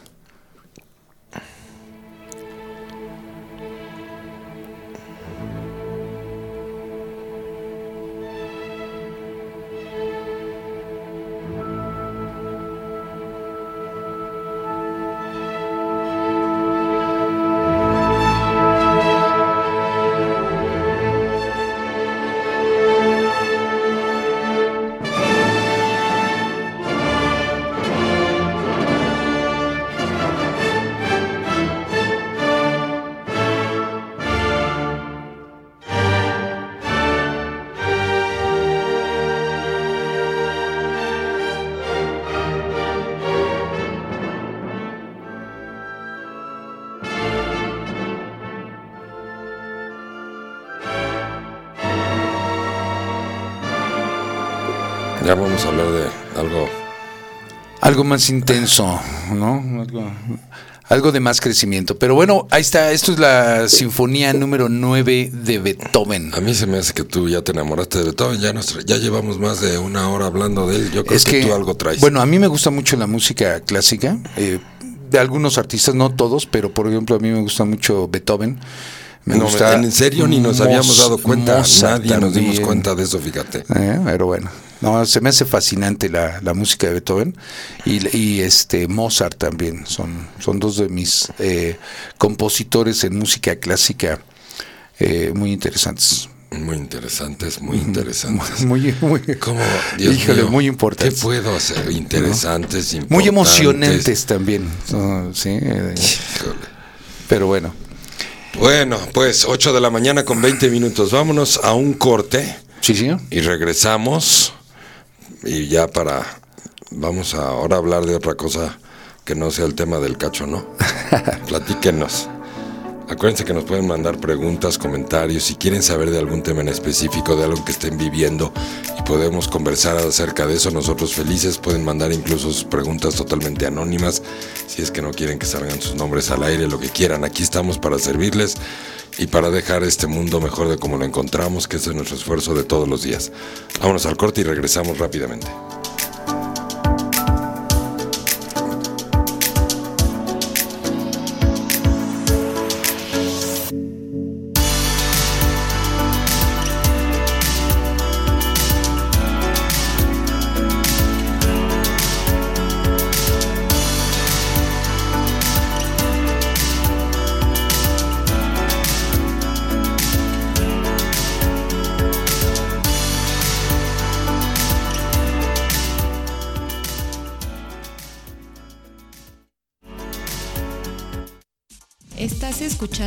Leoli Radio.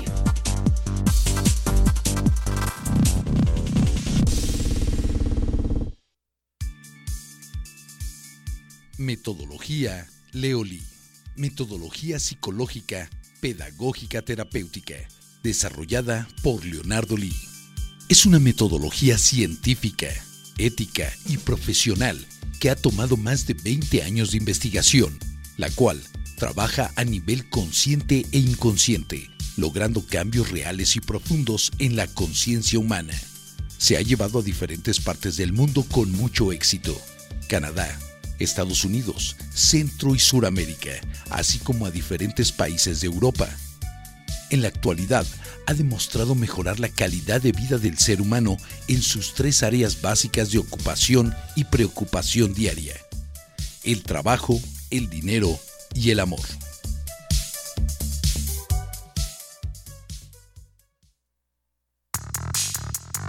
La Universidad de España en México es una institución con más de 40 años de experiencia en México y gran prestigio en el mercado laboral. Formamos profesionistas de excelencia a través de una formación integral. Ofrecemos distintas carreras que puedes consultar en nuestra página web www.uem.edu.mx. Contamos con un convenio internacional con la California State University para que estudies parte de tu licenciatura o maestría. Contamos con planteles en Acapulco, Churubusco, Ecatepec, Nápoles, Tijuana, Toluca, Capultitlán, Toluca Centro, Toluca Las Torres y presencia en Riverside, California, Estados Unidos. Universidad España México. Formación integral. Excelencia profesional. Escucha el programa A Darle por las Mañanas, de lunes a viernes de 7 a 9 de la mañana, conducido por Leolín y El Cacho Martínez. Un programa interesante con música, temas y sobre todo mucho crecimiento personal. No te lo puedes perder en Leolí Radio.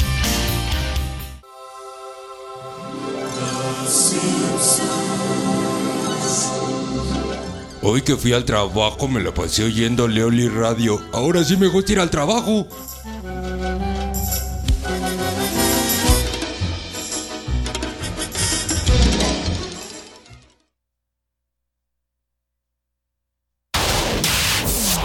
Estás escuchando Leoli Radio.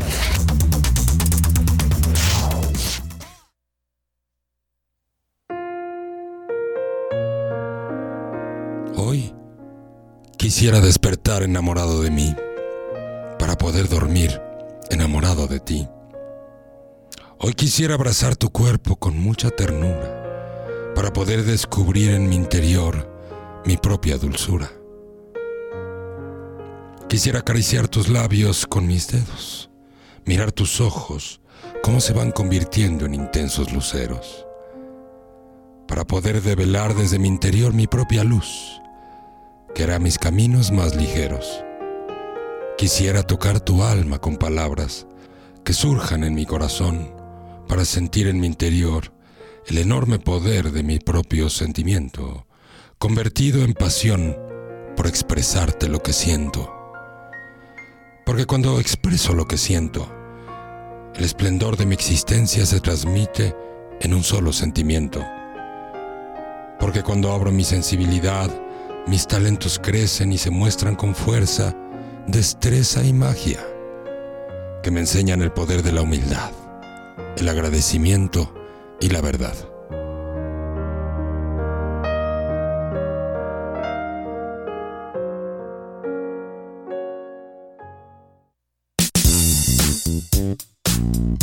Leoli Radio presenta A Darle por las Mañanas, conducido por Leoli y El Cacho Martínez.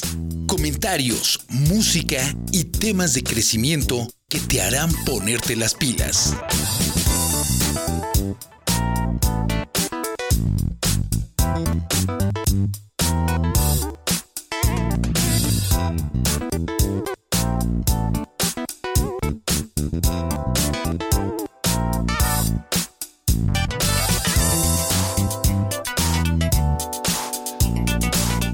Muy bien, queridos amigos y queridas amigas, ya estamos de regreso. Son las 8 de la mañana con 26 minutos este 3 de diciembre, que curiosamente cayó un jueves. Así es. Muy No, bien. Pero muy bien. Muy bien. Bueno, Y bueno, pues continuamos. Tenemos ya saludos eh, y comentarios, Leo. Tenemos aquí, dice María del Rosario Carballar García. Buenos días y felicidades por estar dando temas interesantes y volver a escucharlos de nuevo. Bendiciones para todos ustedes. qué linda. Muchas gracias. Braulio muchas, muchas gracias. dice- Bendiciones de regreso. Dice Braulio, por cierto, Leo, deberías hacer doblaje o quizá ya lo has hecho. Simpson es excelente. Tu imitación de Homero Simpson es excelente, dice. Oye, es que a veces no puedo porque estoy comiendo chuletas de puerco. Híjole, qué cosa. No, sí, tienes talento, tienes talentos, Leo. Y muchos además. Y, y mira, Braulio ya nos eh, da un tema eh, para platicar. Dice, no sé si sea el término correcto, pero ¿qué piensan de la positividad tóxica? ¿Es malo tratar de ver el lado positivo siempre de las cosas eh, de una manera extrema? ¿Existe tal cosa? Ejemplo, se murió tu papá, pero ya no sufre, ahora, ahora él está mejor. Ánimo. O cosas por el estilo. Pues sí, el- los extremos, ¿no? Yo creo que eh, así como lo, lo platicas, Braulio, el, el tema, como lo describes, además de ese positivismo extremo, ¿no? Es un tema de negar los sentimientos de la gente, ¿sí? Por supuesto, en el ejemplo de una muerte o en el ejemplo de una caída laboral o económica, de, oye, te caíste económicamente horrible, pero bueno, lo bueno fue que te dio la creatividad, ¿no? Para rehacer tu negocio. Bueno, está bien, ¿no? O sea, la virtud está en cómo te repones ante las cosas, pero eso no quiere decir que no duela, eso no quiere decir que, que neguemos los sentimientos de las, de las De las personas, personas. ¿no? Ese, ese positivismo negativo, curiosamente, ¿no? Pues es una manera de mantenerse al margen, de no comprometerse, de no involucrarse, de no tener compasión. La compasión es la capacidad que puedo tener para ponerme en los zapatos de otra persona, sobre todo emocionalmente, ¿no? Todos tenemos vivencias, todos tenemos cosas duras que vivir porque eso es parte de la vida y así es. La dureza de la vida, evidentemente, debería de sacar lo mejor de, de nosotros, mismos. que es parte de lo que hemos hablado hoy en el tema de la discapacidad, ¿no? Pero eso no quiere decir que no se sufra, eso no quiere decir que no, que no necesitemos un apoyo de vez en cuando, alguien con quien platicar, ¿no? Un abrazo. Eh, es una, para mí, lo que estás planteando, Braulio, es una manera en cómo la gente eh, justifi- se justifica para no involucrarse emocionalmente con otras personas. No se trata de tener lástima, porque la lástima lastima, ¿no? Pero sí por lo menos compasión. Estás pasando por una etapa difícil. Yo he escuchado gente que, que dice, sí, pero tú vas a salir adelante. O sea, vas y pipiri pipi, ¿no? Porque, y vete muy lejos de aquí, ¿no? Es horrible eso, todo va a estar bien. Sí. O lo que decías, él ya está en otro lugar. Qué bueno, ya descansó, ya merecía irse. Pues sí, esa es la realidad. Sí. Pero las personas que se quedan extrañan, Las personas que se quedan, se quedan con insomnio. Las personas que se quedan a veces se quedan con culpas o con pendientes. Y a veces necesitan un poco de apoyo, a veces necesitan buenos oídos sensibles. No, no es un tema, el, el positivismo es una negación de la realidad, es una negación a cómo no me estoy comprometiendo. ¿no? Tú siempre puedes, tú siempre lo logras. Es el problema de la idealización. Decía un maestro, cuando estaba yo estudiando una de mis maestrías, decía, la idealización es una agresión. Cuando tú idealizas a una persona, le estás agrediendo porque ya le quitaste el- el- la posibilidad de equivocarse. Así es. ¿Me explicó? Y, y yo creo que tenía razón ese, ma- ese maestro. Eh, no puedes idealizar a una persona como no puedes ver la vida todo en positivo. Hay que tener una actitud en positivo pero aterrizada a la realidad. No hay que perder la compasión. No, no hay que perder la sensibilidad. Sí, es, es, es tremendo cuando nada más sientes que la gente está a tu alrededor cuando tú estás en una situación sensible y que esos comentarios no, no se sienten, no se sienten eh, reales, no se sienten de verdad de, de- de que te los dicen honestamente, ¿no? Tal vez. Sí, sí, de corazón. Ese es, ese es el... Y, y sobre todo en un tema cuando estás en un, como, como el ejemplo que él da en un tema de duelo, ¿no? Cuando ya estás, eh, yo creo que también esa, esa, esa parte de la gente estamos en una situación muy sensible cuando estamos en duelo. Tú, yo creo que eh, No, además- es una situación difícil Sí, de hay de vida. duelos a duelos. Hay duelos que duran años. Sí. O Hay sea, de el, perder un, un- un ser querido también es una condición terrible y que yo creo que también no todos saben salir adelante de, una situación como esa y se necesita también eh, que la gente que estamos alrededor entendamos saber qué decir, ¿no? No sé si a veces esto es un ejemplo como, como el que él menciona es un ejemplo de, por no saber qué decir o no Yo- sé. No, yo creo que cuando uno no sabe qué decir es porque uno no está involucrado correctamente con la persona. Pues sí. No, hay mucha. Los afectos son en, muchas personas, no en todo el mundo, pero en muchas personas hay mucha falsedad, hay mucha hipocresía. el, el concepto de amor que tenemos también, ¿no? Eh, hay, hay mucho de qué hablar al respecto, ¿no? Dice, dice Braulio, proteína del ego, justificar todo, exactamente. Cuando yo estoy justificando el por qué no me estoy comprometiendo contigo, cuando te estoy buscando los defectos todo el tiempo, para no tener que amarte, para no tener que quererte, para no tener que tomarte de la mano, ¿no? Todo eso son justificaciones, ¿sí? ¿Por qué? Porque la gente no sabe amar. ¿sí? Y muchas veces no queremos aprender a amar. Y preferimos ver la vida fría, lógica, práctica. ¿no? Pues ya se murió, qué bueno. Pues ya se murió tu perro, qué bueno, ya no vas a gastar tanto en croquetas, ya no vas a gastar en veterinario. Pues sí, esa es la parte positiva de como todo en la vida. Pues cada vez que pasa algo, pues tienes algo bueno y algo malo, pero no se trata de negar, ese es el punto más importante, de negar o de justificar, ¿no? Para no tener que estar. Así es.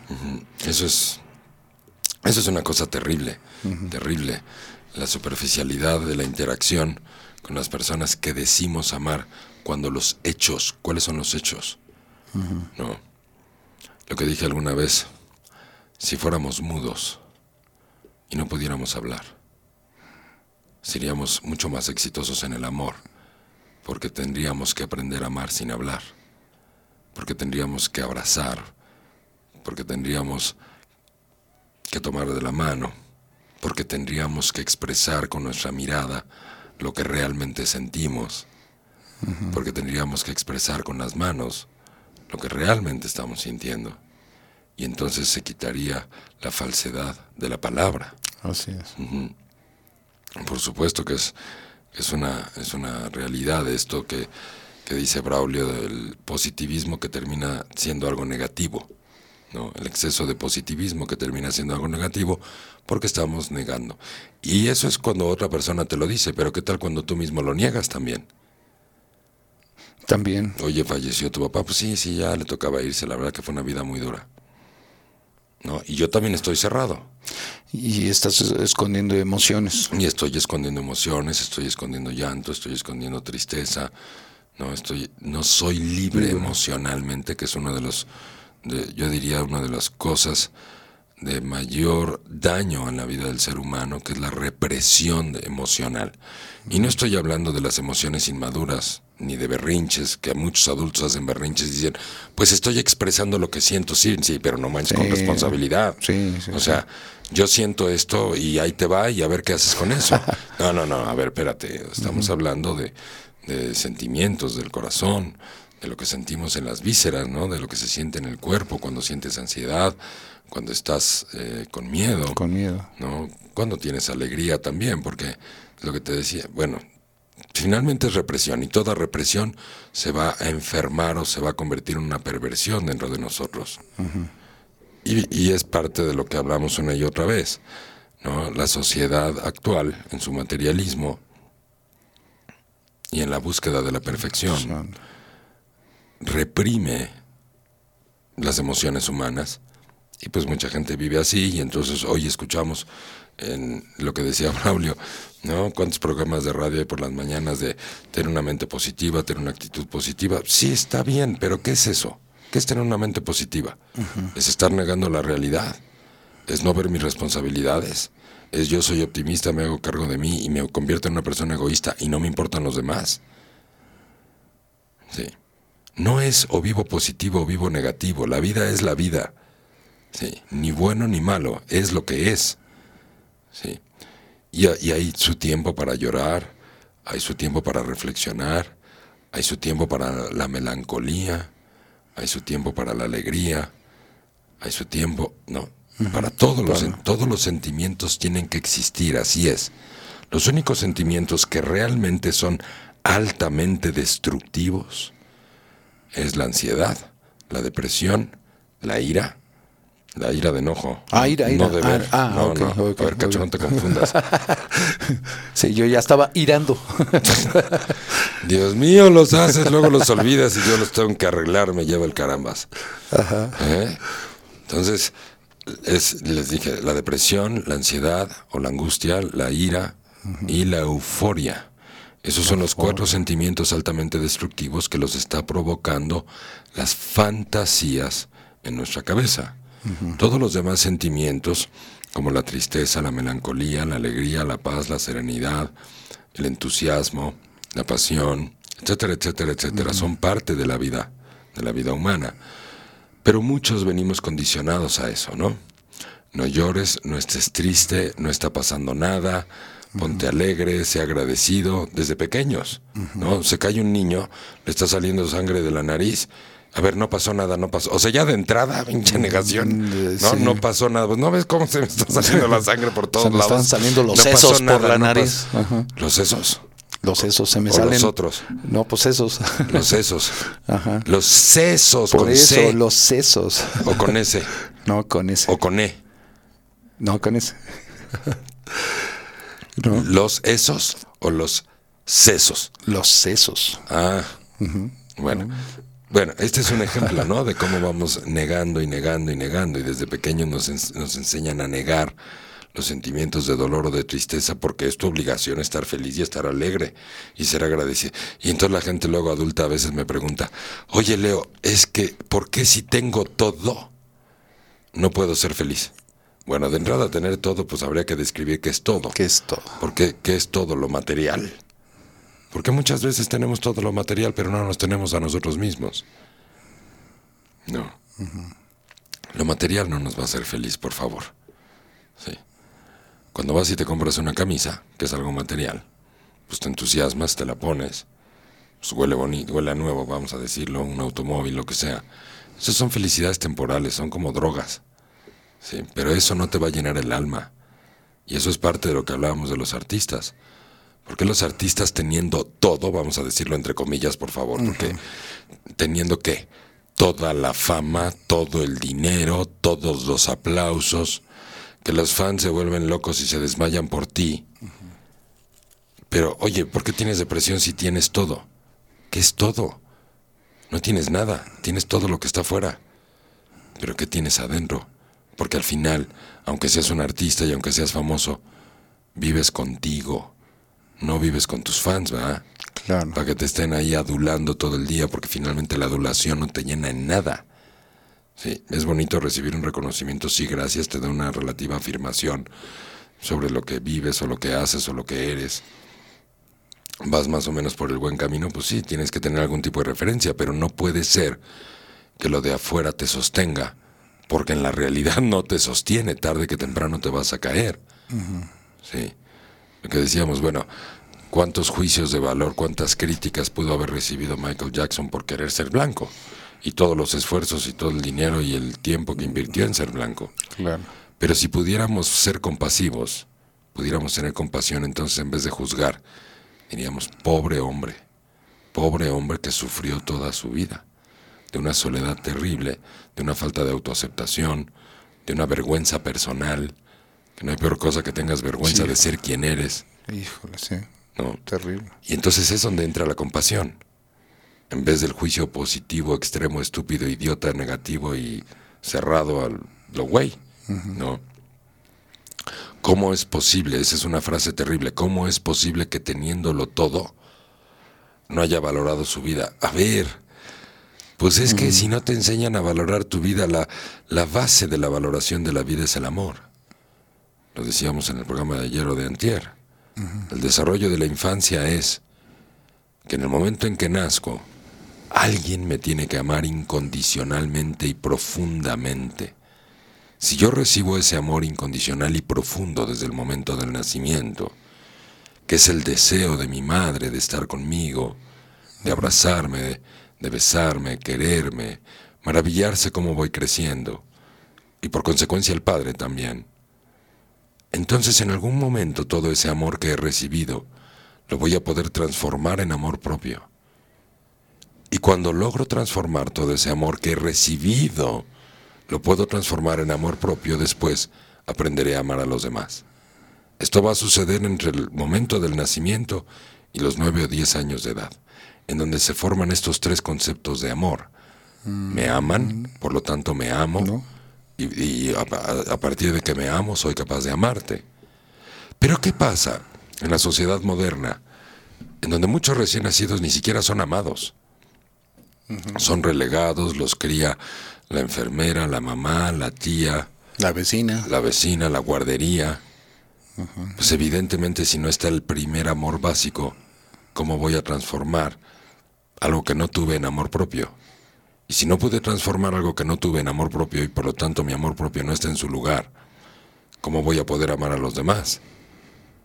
O sea, toda esta historia que redunda en el amor propio y en el amor a los demás empieza porque alguien me tuvo que haber amado primero, porque no puedo generar amor propio si alguien no me amó primero. Pero también cuenta en todo esto el concepto de amor. ¿Cuál es el concepto de amor de mis padres? Resolverme todo, la sobreprotección, corregirme en todo, traerme como perico a toallazos. Sí. Por eso les decía, la mayor expresión del amor en la vida del ser humano es el contacto físico y el contacto visual, no es el verbo. Ojalá pudiéramos ser más congruentes en ese sentido. Sí. Las vidas difíciles, las vidas depresivas, como decíamos, porque no nomás los artistas viven hacia afuera. ¿Cuántas personas viven hacia afuera del qué dirán? Y se arreglan y se ven muy bonitos, y, van 30 mil horas al gimnasio todos los días y, son veganos o lo que quieras, porque y todo es hacia afuera y todo es hacia afuera, pues evidentemente hacia adentro ¿qué hay. Cuando yo tengo que nutrirme de esa vanidad o de esa adulación de afuera, cuando tengo que llegar y sorprender, ¿qué estoy diciendo adentro? ¿Por qué no me sorprendo a mí mismo mejor? En vez de sorprender a los demás. Porque lo que construye tu vida no es, la, no es lo que la gente piensa de ti, sino lo que tú piensas de, ti. ¿Cuántas personas pensaban hermoso de Michael Jackson? O de Elvis Presley? ¿O de Robin Williams? ¿Pero qué pensaban ellos de ellos mismos? Pues cosas espantosas. Sí, totalmente distintas. Entonces lo que construye tu realidad no es lo que la gente piensa de ti, sino lo que tú piensas de, ti. Entonces el decir es que teniendo todo, ¿por qué no eres feliz? Pues a qué te refieres teniendo todo? Si no me tengo ni a mí mismo. Entonces... No hay, no hay acción hacia ti. ¿no? Al no tener conciencia en ti, no hay acción, no hay... Si no me tengo a mí, entonces, ¿cómo puedo decir que teniendo todo no soy feliz? Si teniendo todo no soy feliz es porque todo lo que tengo no me llena, porque no estoy lleno de mí, porque no tengo conciencia, porque no tengo autovaloración, porque no tengo amor propio y no tengo amor propio porque el amor que me debían de haber dado falló. Fue errático, fue el amor equivocado. Y eso ha desencadenado crisis de ansiedades, crisis de depresión.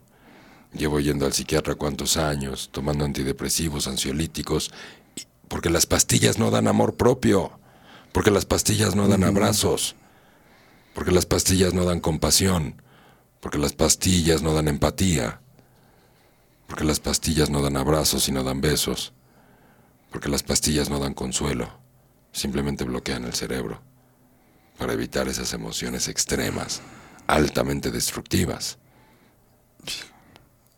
El mundo está carente de amor. Qué fuerte. Ese es el tema. Qué Muchas fuerte. gracias por la, por la pregunta, Braulio. Que cada Que vez que que nos, nos- preguntan algo, pues enriquecen el programa Claro, muchísimo, ¿no? claro, muchísimo. Muchas, muchas gracias por, por preguntar. por participar por con nosotros ¿no? en estos claro programas sí. y en esta en esta iniciativa de, de, de hacer llegar toda este eh, eh, esta información tan valiosa no ya llegaron muchos más saludos Leo déjame comentar Venga. hay más preguntas también de Venga. Braulio pero mira me voy a las a los saludos este Jazz Bustos dice hola buenos días ya aquí mirándolos mientras me, me desayuno y pone unos hot cakes Ay, qué rico, yo todavía no desayuno. Híjole, no, Esas sí son tentaciones, venga. Marisol Gómez dice saludos Muchas Leo". gracias, Jazz. Muchas gracias, Jazz. Saludos, Leo. Excelente tema. Eh, Jesús Aguillón. Lorena Bautista. Lorena. Ah, sí, perdóname. Este, Lorena Bautista, perdóname, Lorena, ya estoy aquí. Híjole, Dice: cacho. excelente programa, buenos días. Muchas gracias, Lorena. Muchas, muchas gracias. Jesús Aguillón, muy buenos días, interesante programa. Te mando un fuerte abrazo, saludos y te mando un abrazo. Dice Muchas aquí. gracias, Jesús. Un placer, un abrazo de regreso. Muchas, muchas gracias. Marisol Gómez dice: Leo, ¿qué pasa cuando la hermana mayor se convierte en la mamá de su hermano menor o hermanos? Esto cuando, esto cuando hubo abandono de madre al dejarlos con el padre. ¿No? Cuando hubo abandono de madre al dejarlos con el padre, entonces la hermana mayor se convierte en la mamá de los hermanos los menores. Bueno, pues evidentemente va a haber carencias, obviamente. Si una mamá de entrada no está haciendo su rol de mamá y se lo cede a una hija o a un hijo, Ya hubo un. igual que un papá no hace el rol de padre y se lo cede a un hijo, pues ya de entrada ya tenemos una carencia de amor importante, porque tenemos una huella o varias huellas de abandono, ¿no? Que entonces ya tenemos estas carencias hablando del proceso del amor, que del que estábamos hablando Del hace que un rato. mencionando. Ajá. Y evidentemente, por más grande y cariñoso que pueda ser un hermano o una hermana mayor con los demás hermanos, pues va a terminar siendo una responsabilidad. Sí. Porque ningún hermano puede amar a otro hermano o ninguna hermana puede amar a otra hermana como si lo hubiera parido. Sí, finalmente son hermanos. Entonces, evidentemente, la nutrición emocional, la nutrición de ese amor, digo, sí ayuda, obviamente. Claro. Peor sería nada. Sí, pero entonces hay un daño para los chicos, porque están recibiendo el amor de un hermano, de una hermana, y también el que está dando amor, en este caso, ya fue madre o padre antes de, antes de tener sus propios hijos. Entonces, cuando tenga sus propios hijos, ¿qué? Ya me voy a casar. Hermanitos hijos, porque hola hermanitos que fueron mis hijos. Fíjense que ya me voy a casar. A ver, Hijo, que, que, que Pues está cañón. rompimiento también para los hijos Pues tan fuerte, ¿no? Para Porque todos, porque también me va a dar culpa dejar a mis hermanitos. Claro. Porque eran mis hijos realmente, ¿no?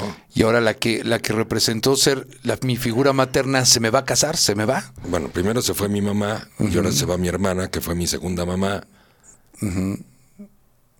Pues eso es lo que pasa está. cuando los padres no hacen sus roles. Básicamente el rol de amor, punto. El rol de amor. El amor es una conducta evolucionada finalmente, pero al mismo tiempo nos, nos pertenece. Sí. El peor daño que le puedes hacer a un ser humano es no amarlo y fingir que le amas o decirle de verbo que lo Que lo amas, pero que las acciones y los hechos no concuerden con lo que le estás diciendo. Eso vuelve loca a las personas.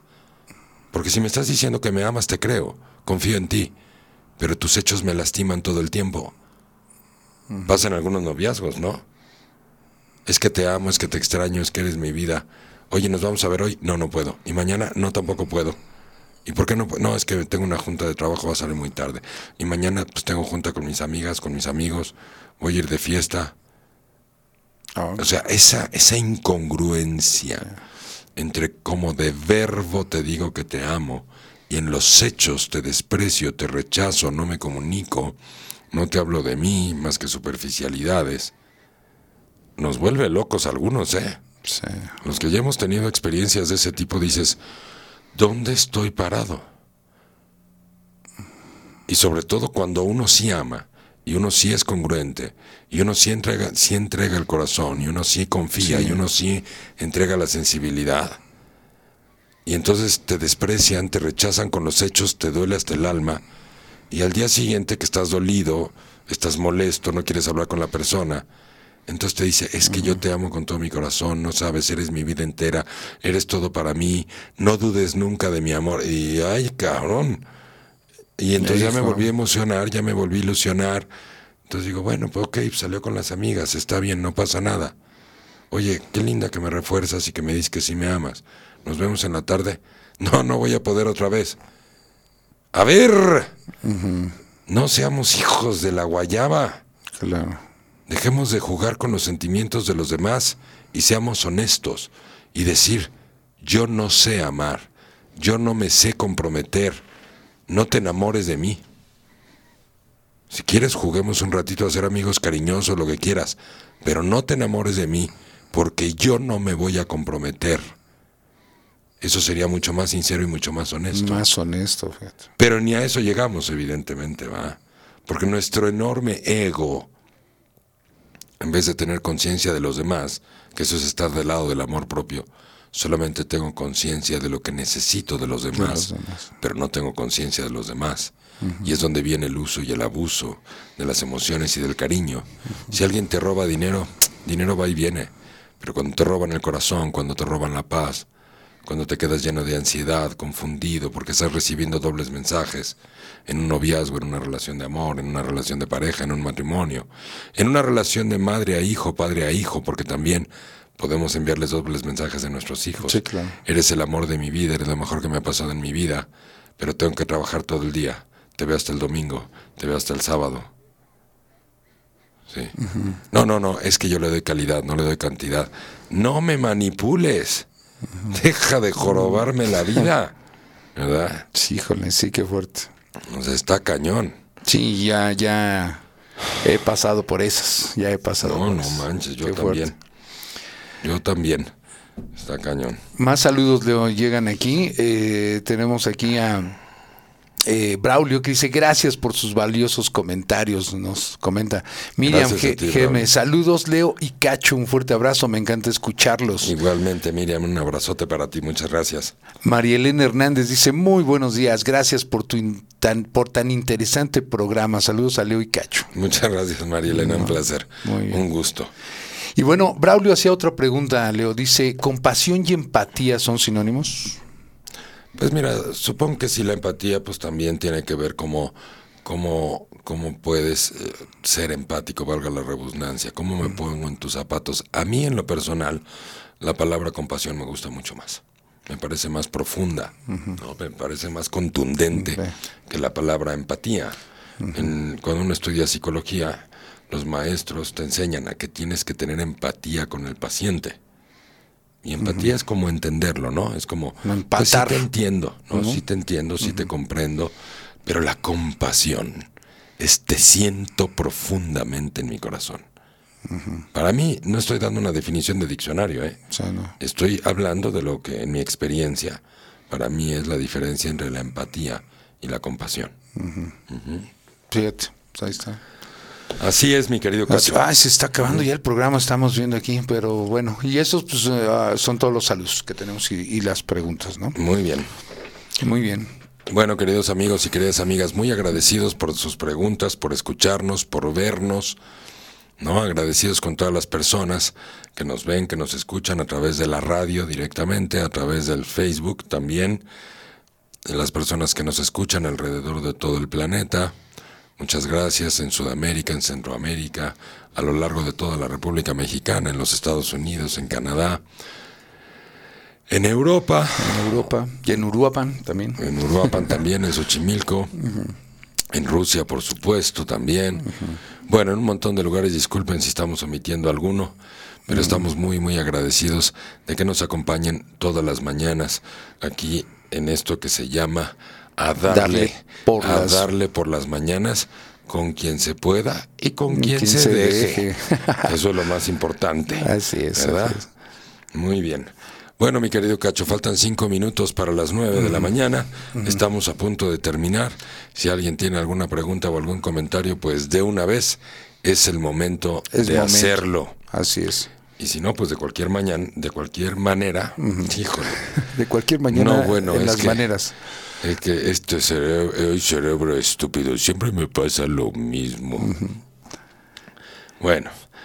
Bueno, también, co- también comentar que estamos ahorita en este ejercicio de hacer este estos programas de eh, mañaneros para eh, pues empezar con buen ánimo, buena eh, vibra y eh, vamos estamos planteando ven, por qué es importante, ven por qué es importante Totalmente de acuerdo contigo. plantear un nuevo horario. Y nos gustaría que la gente nos retroalimentara qué les ha parecido esta señal. Este, si les gustaría un poquito más tarde, un poquito más temprano. Todo este tipo de, comunicación nos, nos retroalimenta a nosotros para saber que lo que estamos haciendo aquí con ustedes les está gustando, les está agradando. Y de igual manera, eh, que nos ayuden a compartir este, estos programas, que los retransmitan ahí con sus contactos para que podamos llegar con esta señal mucho más lejos. Así es, mi querido Cacho. ¿No? Muy bien, buen punto. ¿No? ¿Algo más? El curso. Ya ¿Vas a seguir hablando? Pues ya dijimos todo eso, ¿no? ¿Otra vez? ¿Quieres Otra que lo diga sí, Dilo sí. tú. No, sí, ya. no, yo lo dije ayer. Ah, dilo tú, ya no dilo quiero tú. nada. No, ya estoy haciendo berrinche. ¿Por qué? Bueno, No el próximo lunes empieza nuestro curso Soy persona, soy pareja, soy familia. Así crecimiento es. personal, crecimiento compartido, crecimiento en pareja. No, cómo hacer una relación de pareja altamente exitosa, altamente disfrutable, que dé sensaciones positivas en vez de sensaciones negativas como la frustración o la impotencia o el resentimiento. Sí. Por supuesto, temas de crecimiento personal también dentro del curso, porque entre más me amo, más te amo, y entre menos me amo, menos te amo, y entre más me odio, más te odio, y entre más me respeto, más te respeto, ¿no? Y por supuesto todo el tema de la formación, educación de los hijos, de lo cual hemos hablado muchas veces aquí en la radio. Este curso empieza el próximo lunes, es en línea, es de siete y media de la noche a nueve y media de la noche, y no te lo puedes perder. Además, estos cursos están basados con una metodología que Leo ha desarrollado que es única en el mundo y que de verdad eh, es una, un- un- una metodología que hemos eh, visto que tiene una eh, contundencia natural a, a que la gente responda a estos cursos, ¿no? Yo he tenido, y lo digo yo de, de modo personal, he sido testigo en los cursos que da Leo, cuando la gente entiende de golpe en una sola clase una serie de problemáticas personales cuando ellos eh, en el curso entienden de dónde vienen sus, eh, sus eh, bloqueos, de dónde vienen sus eh, problemas y que la gente inmediatamente y que en, en la, en la parte de, de- testimonios ellos mencionan, Leo, vengo de tomar varios cursos o vengo de terapias que llevo años eh, en hacer una, una, este, una terapia y pasaron uno o dos años y no logré tener un avance que contigo ahorita en una hora me destapaste todo, todo el, la- el problema ¿no? que traía yo atorado. Entonces, esta metodología que, que ha desarrollado Lee, Leo Lee es de verdad de una importancia increíble. Y estos cursos, todos los cursos que ofrece Leo Lee, este, Véncete, eh, Soy persona, soy pareja, soy familia, este, los hombres aman a las mujeres que se aman, inteligencia emocional para empresarios y emprendedores, todos tienen esta metodología que Leo, pues ya por más de 27 años de carrera ha desarrollado y que créanme, yo que he- he tenido también eh, la experiencia en comunicación por muchos años, he visto que esto tiene una híjole, una, una, una, contundencia impresionante en los resultados con la gente. ¿no? He visto a la gente llorar, he visto a la gente emocionarse, he visto a la gente que de verdad eh, súper agradecida por, por haber caído en, en, las garras de Leo Lee en estos cursos. no, pero que finalmente eh, eh, esta metodología tiene una, un, valor innato en, en, esto. Esto debería darse a conocer en todo el mundo, debería de verdad que la gente... Pues mira, déjate el debería, o sea, la gente... Entenderlo, ¿no? Déjate de entenderlo. El punto es tenemos que aprender a invertir en nosotros mismos porque vamos a vivir con nosotros mismos toda la vida. Toda la vida. Tenemos que aprender a invertir en nosotros mismos porque yo soy el que hago el trabajo, yo soy el que hago el dinero, yo soy el que hago el amor. Y en la medida en que más invierto en mí, aprendo. Todas esas tres áreas básicas en mi vida mejoran contundentemente. Y como bien lo dices desde la primera clase, Sí, sí, sí, sí, Porque nadie, todo el mundo tiene la capacidad para mejorar su vida. El punto es conocer las herramientas correctas y por eso empieza desde la primera clase. No es, no es, que, no es que yo haga un milagro en las personas. Las personas hacen milagros en sus propias vidas con las herramientas que nosotros les damos, por supuesto, pero nosotros nada más les damos las herramientas y les explicamos cómo se usan y entonces las personas usan esas herramientas y hacen milagros con sus propias vidas. Así es. Cambian radicalmente sus vidas. Ese es el punto. Bueno, queridos amigos y queridas amigas, son las nueve de la mañana con un minuto. Se nos ha terminado el programa. Por aquí tenemos una pregunta este, que ya no nos dio tiempo. Por favor, porfis, cuando nos hagan preguntas, háganosla antes de que termine el programa para que me den el tiempo de contestarles correctamente como debe de ser. Así es. Porque eso es, lo, eso es lo más importante, ser éticos y muy profesionales y no estar dando respuestas al aire. Al aire, o incompletas. Exactamente. Entonces, el día de mañana empezamos igual, 7 de la mañana, y desde las 7 de la mañana hasta las 9 de la mañana, mándenos besos, abrazos, mensajes, fotitos, ¿no? Lo que quieran, y también sus preguntas. Lo que quieran preguntar, aquí estamos para servirles y si está en nuestras manos y en nuestra sapienza contestarlo, pues lo haremos con todo el cariño y con todo el amor del mundo.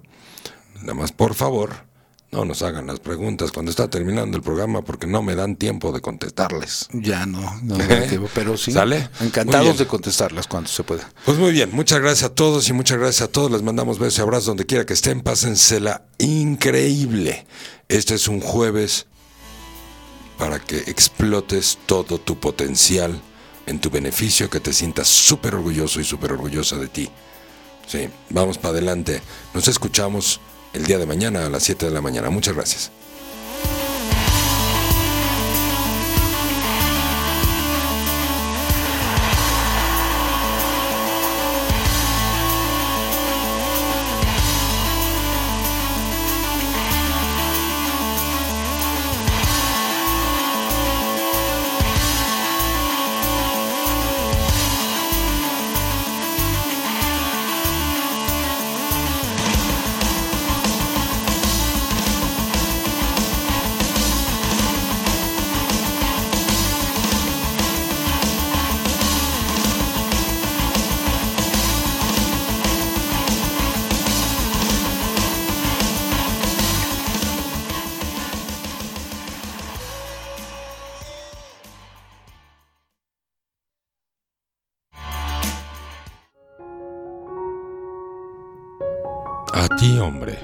Amarte a ti mismo.